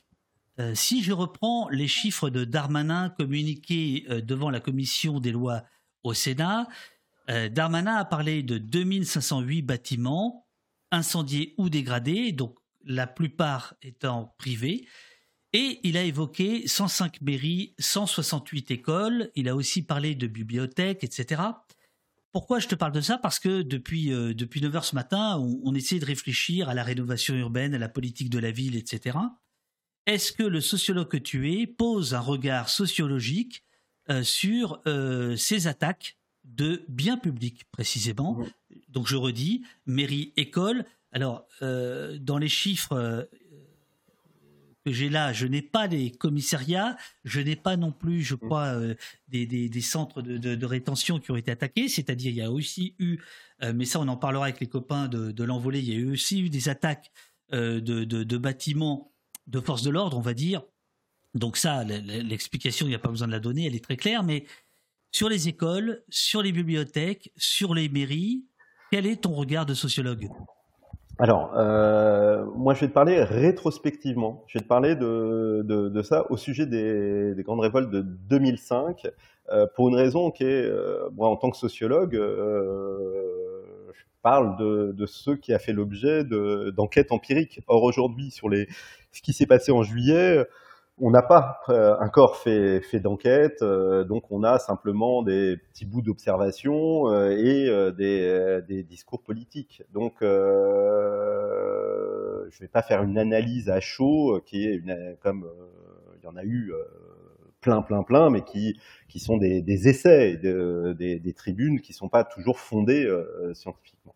En revanche, euh, sur 2005, euh, bon, il y a eu euh, l'émeute de papier à chaud en même temps que l'émeute où chacun y allait de son analyse. C'est la faute des familles polygames, c'est, pas, je sais pas quoi. Et si on brûle les bibliothèques, c'est parce que il y a un problème de rapport à l'écrit ou je ne sais. Si on brûle les écoles, bon.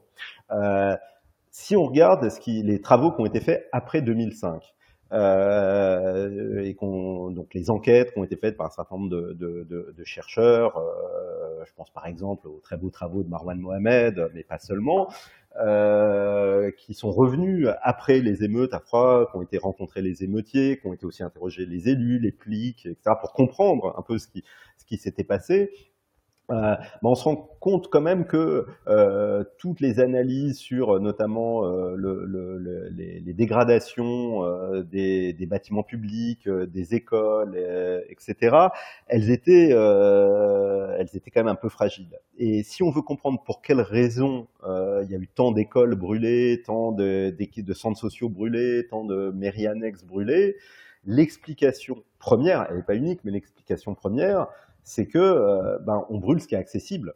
Euh, que euh, ce que tu vas ce que tu vas aller faire cramer c'est ce qui est dans ton quartier parce que tant que tu tu t'es regroupé avec 40 50 autres autres jeunes du quartier dans ton quartier bah tu connais le quartier tu sais comment quoi viser et tu as un avantage de connaissance du terrain par rapport aux flics qui te courent derrière euh, dès que tu sors du quartier, c'est plus compliqué, tu es beaucoup plus en danger. pour moi, une des vraies nouveautés des émeutes là, de, 2023 par rapport à la précédente, c'est qu'il y a eu aussi euh, des, euh, des raids émeutiers en dehors des quartiers.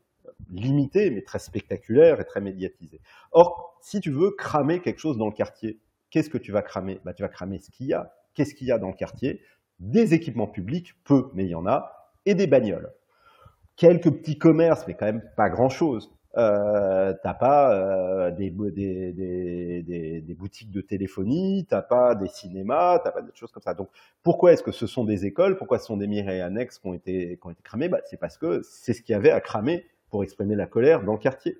Euh, et pourquoi il y a eu tant de bagnoles cramées en 2005 comme en 2000, 2023 euh, C'est parce que les bagnoles, elles sont là et que bah, faire cramer une bagnole, c'est quand même ce qu'il y a de, de, plus simple. Euh, faire cramer une école, euh, quand même, ça demande un minimum de préparation. Faire cramer une bagnole, je vais pas donner le how-to, hein, mais euh, le tuto, mais je veux dire, il suffit d'un zip d'allume barbecue que tu positionnes bien sur la bagnole et la bagnole, elle va cramer. Donc je pense qu'il y a un effet aussi là d'opportunité et qu'il faut se méfier des grandes explications euh, métaphoriques avec euh, les psychanalystes, les je sais pas quoi qui arrivent et qui te font des interprétations déliées d'analyse empirique. Fondamentalement, si c'est ça qui a cramé, c'est parce que c'était ce qu'il y avait de plus simple à faire cramer quand on était en colère. Donc c'est plus tactique que politique il y a je pense qu'il y a, faut aller voir, faut aller demander à ceux qui l'ont fait, faut aller essayer de comprendre quelles ont été les, rationalités, les logiques, les dynamiques.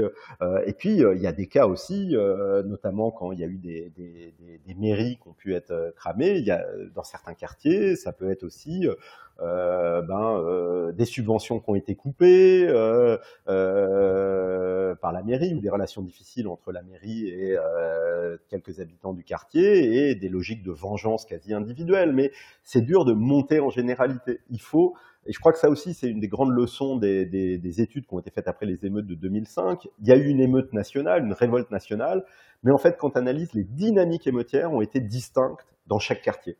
Euh, et je pense que c'est la même chose là aujourd'hui. Tu as un fait générateur qui est le même, tu as un contexte général qui est le même, mais la manière dont les, choses se sont euh, déroulées, ben, elle varie complètement suivant les quartiers. Et de ce point de vue-là, moi j'invite euh, celles et ceux que ça intéresse à aller lire un article que je trouve super intéressant d'un collègue sociologue, donc Marwan Mohamed, que j'ai déjà cité, qui, euh, qui a fait une analyse, alors son article s'appelle Les raisons de la colère, et c'est sur euh, le quartier des Hautes-Noues à Champigny, ou à Villiers, pardon, Villiers-sur-Marne, dans le Val-de-Marne, que, que Marwan connaît bien, il y a grandi, etc. Et il se pose une question que je trouve super intéressante, se dire, ce quartier sur lequel quand tu regardes toutes les statistiques, tout ça, c'est un quartier, toutes les raisons étaient là pour qu'en 2005, il, il s'embrasse comme les autres. Et pourtant, ce quartier n'a pas cramé. Pourquoi? Et je trouve que c'est une super question pour essayer de comprendre. Et euh, Marwan file une série d'explications qui sont hyper micro-locales, hyper contextuelles. Une des explications, c'était que les deux, trois euh, leaders de bande du quartier, les mecs un peu chauds qui avaient une capacité aussi de mobilisation, bah, pour une série de, hasards, bah, au moment où euh, surviennent les, émeutes de novembre 2005, bah, eux, ils étaient euh, en préventive en zonzon, euh, et donc euh, ils n'ont pas été là pour mobiliser. Et donc je pense que euh, là aussi, si on veut essayer de comprendre qu'est-ce qui s'est passé dans tel quartier, pourquoi là la mairie, voire le maire s'est fait attaquer, pourquoi là c'est la bibliothèque, pourquoi là au contraire ils sont sortis du quartier ou pourquoi rien n'a brûlé, ben on ne peut pas avoir de réponse nationale. Il va falloir se donner les moyens d'analyser localement ce qui s'est passé, ce qui se passait les années précédentes, quelles étaient les dynamiques dans les quartiers. Renaud, deux dernières questions. Ultime question. Les nouvelles questions de la saison 6 d'Opost, les nouvelles questions finales.